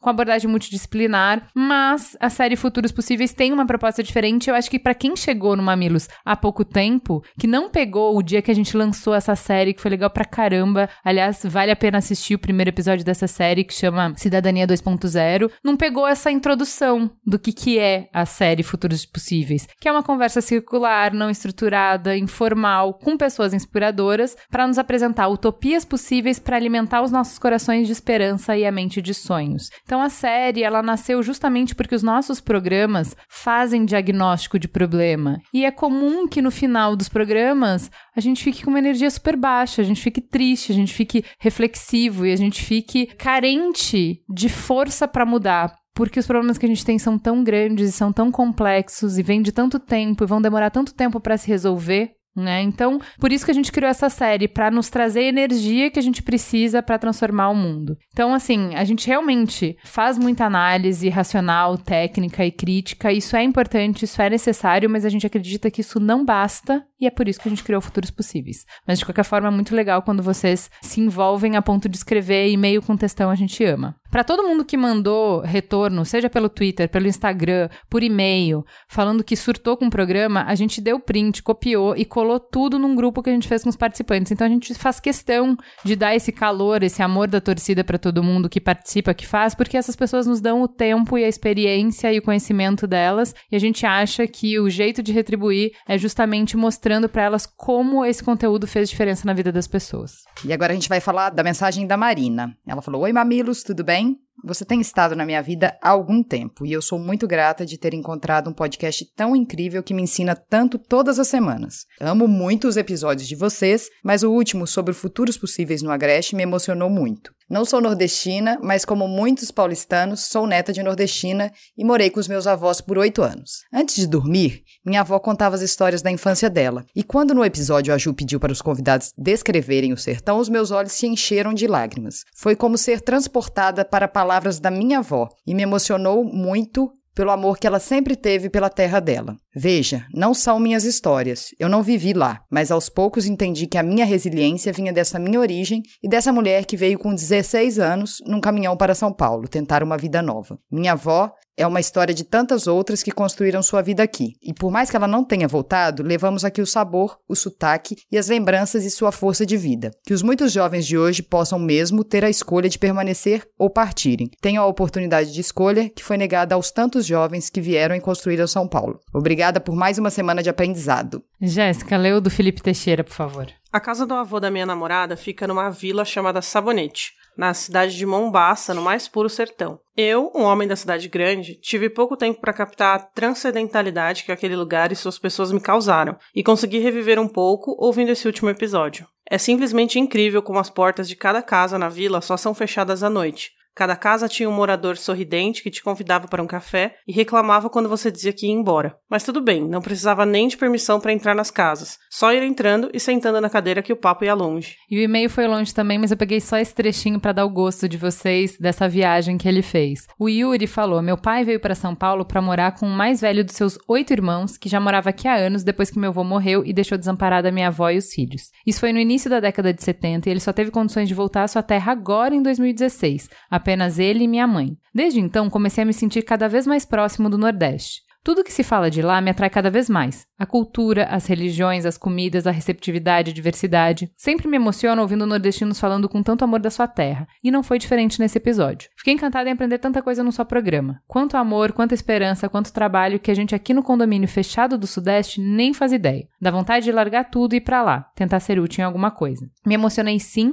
e não tenho vergonha de dizer. Hoje tá chovendo fininho aqui na minha cidade e eu, que trabalho de motorista de aplicativo, tenho asa branca na minha playlist. Chorei demais pensando em como meus conterrâneos estariam extasiados e fazendo planos para o futuro com essa chuvinha. Nós aqui, com chuva ou sem chuva, temos nosso ganha-pão, enquanto para eles a chuva é quase um maná, não é mesmo? Obrigada a vocês e aos convidados, muito obrigado mesmo por ampliar meus horizontes a cada semana, em especial por essa semana me ensinar a valorizar um pouco mais o chão molhado que eu piso. Não é lindo? Coisa linda. É muito, muito lindo. Fê, lê o próximo tweet. No Twitter, o Felipe Borges escreveu: Esse Mamilos Pod do Sertão me fazendo lembrar da minha avó dizendo para eu e meus primos pararmos de reclamar quando chovia muito porque faz mal. e ela que me ensinou a olhar o céu e saber quando vai chover. Uma lembrança dela que sempre vou levar comigo. É, Só tem fofura nesses retornos. Vai lá, Jé. O Mamilos Pote do Sertão mexeu muito comigo. Os convidados descreveram minha infância, quando íamos para a fazenda do meu avô. Se eu chorei ouvindo enquanto ia pro trabalho, imagina quando eu mostrar o episódio para minha mãe. Obrigada, Juvalau, de coração, obrigado mesmo. É o Igor Trisuzi. E a Cláudia Oliveira falou, chorando a cada cinco minutos com esse episódio do Mamilos. Meu painho continua cuidando todos os dias da terra e dos bichos. Eu morro de orgulho. É muito foda ter consciência do nosso lugar. Ju, sou neta de pernambucanos. Chorei litros no programa do Agreste. Acho que todos na mesa estavam muito emocionados, pelo menos foi a impressão que eu tive. Dava pra escutar o choro na voz e eu me peguei chorando na rua, no ônibus, no trabalho. Não era tristeza, era poesia. Ju, parabéns, programa lindo, lindo, lindo. E eu acho que foi isso. Tem um monte de gente escrevendo que chorou e tal. E agora a gente vai só encerrar com um e-mail sem vínculo direto com o último programa, só um pouquinho de amor porque a gente tá precisado. O e-mail começa assim: Olá, time Mamilos, tudo bem? Esse e-mail não é referente a um episódio específico, mas sobre um fenômeno que ocorre comigo diversas vezes que eu ouço o programa. Eu não sei o que acontece, mas em diversos programas eu começo a ouvir e me dá vontade de chorar. Não é de tristeza, não é de felicidade, eu ainda não sei do que que é. Parece que vocês apertam o meu tubinho de sentimentos igual pasta de dente e ele sai em forma de choro. Isso aconteceu com o começo desse último programa, o 162, quando a Ju estava falando que foi para Recife gravar o programa. Faz sentido isso? Deve fazer, mas eu não descobri ele ainda. Eu acho que vocês fazem esse programa com tanto amor que esse amor ressoa no meu coração e faz vibrar junto. Aí, tal qual uma árvore cheia de orvalho pela manhã, aquelas gotinhas de sentimento todas separadas se juntam e gotejam em forma de lágrimas. Mas não são lágrimas de tristeza. Parece realmente a condensação de vários sentimentos. Eu sou uma pessoa muito grato pelos programas. Acho que vocês são uma, a segunda pessoa que mais me influenciam e me ensinam. Primeiro está a mamãe, que me ensinou e me ensina muito. E mesmo soando pouco humilde, eu tenho muito orgulho do meu caráter. Obrigado por me ajudarem a construir uma parte de mim que eu amo tanto. Vocês sempre serão uma parte de mim. Vocês sempre me fazem uma pessoa melhor. Do fundo do meu coração, eu amo muito vocês todos. É, então esse foi o e-mail do Eduardo. Então, gente, é, é, são melhores ouvintes. O que, a gente pode fazer? Dá um trabalho do cão fazer esse programa, mas a gente continua fazendo porque vocês são fofos demais. Por causa desses É e-mails. isso. Obrigado, gente. É de apenas coração. por causa desses e-mails. Muito obrigada e até a próxima semana. Até!